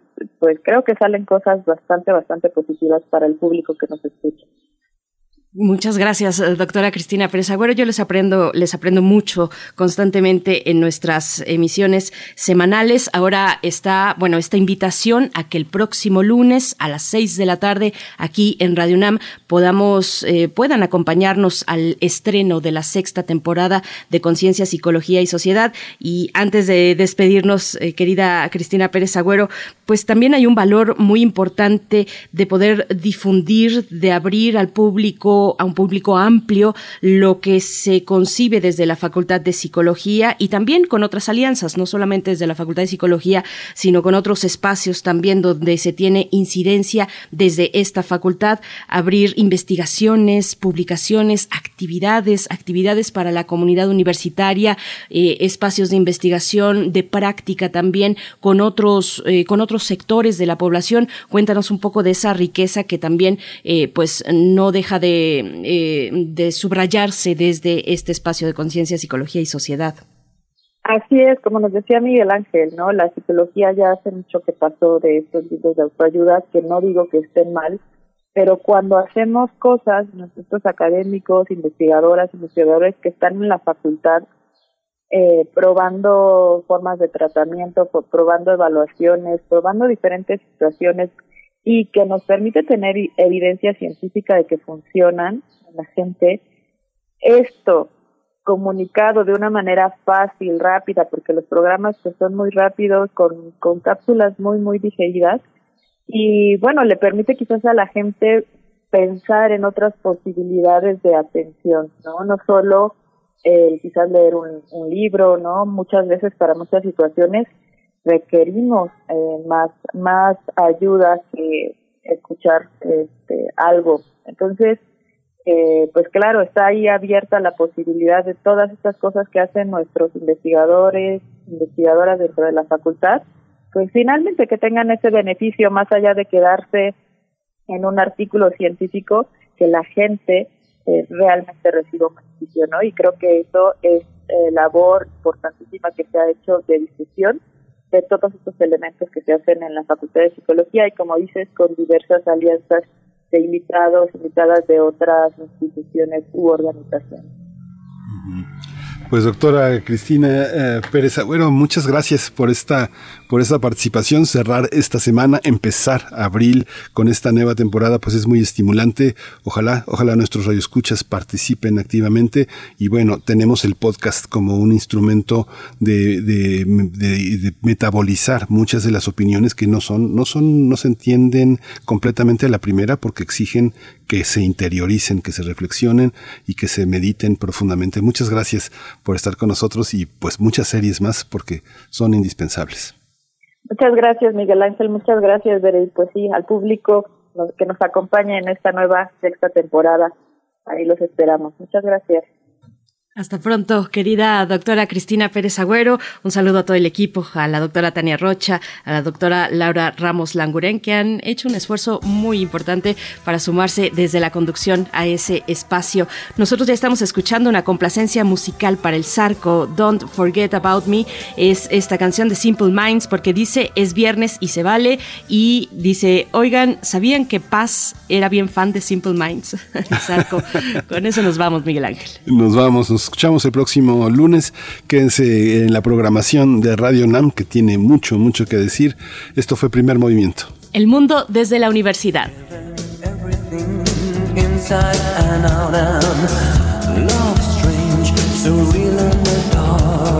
Think of the tender things that we were working on.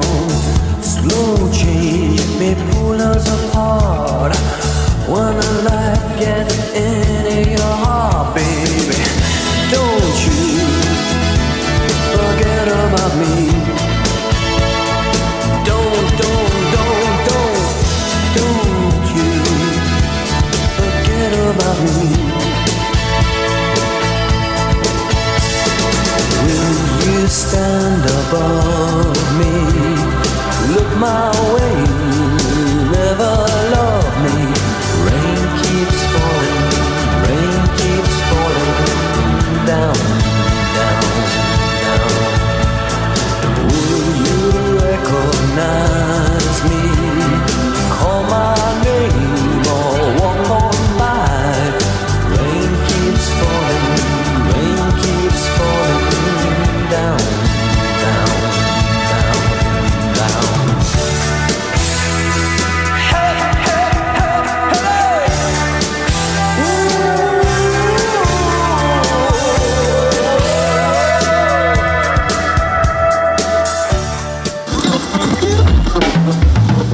UNAM presentó Primer Movimiento, El Mundo desde la Universidad, con Berenice Camacho y Miguel Ángel Quemain en la conducción, Frida Saldívar y Violeta Berber, producción, Antonio Quijano y Patricia Zavala, noticias, Miriam Trejo y Rodrigo Mota, coordinadores e invitados, Tamara Quirós, redes sociales, Arturo González y Socorro Montes, operación técnica. Servicio social, Vicente Pérez e Iván Chavarría. Locución, Tessa Uribe y Juan Stack. Quédate en sintonía con Radio UNAM. Experiencia sonora.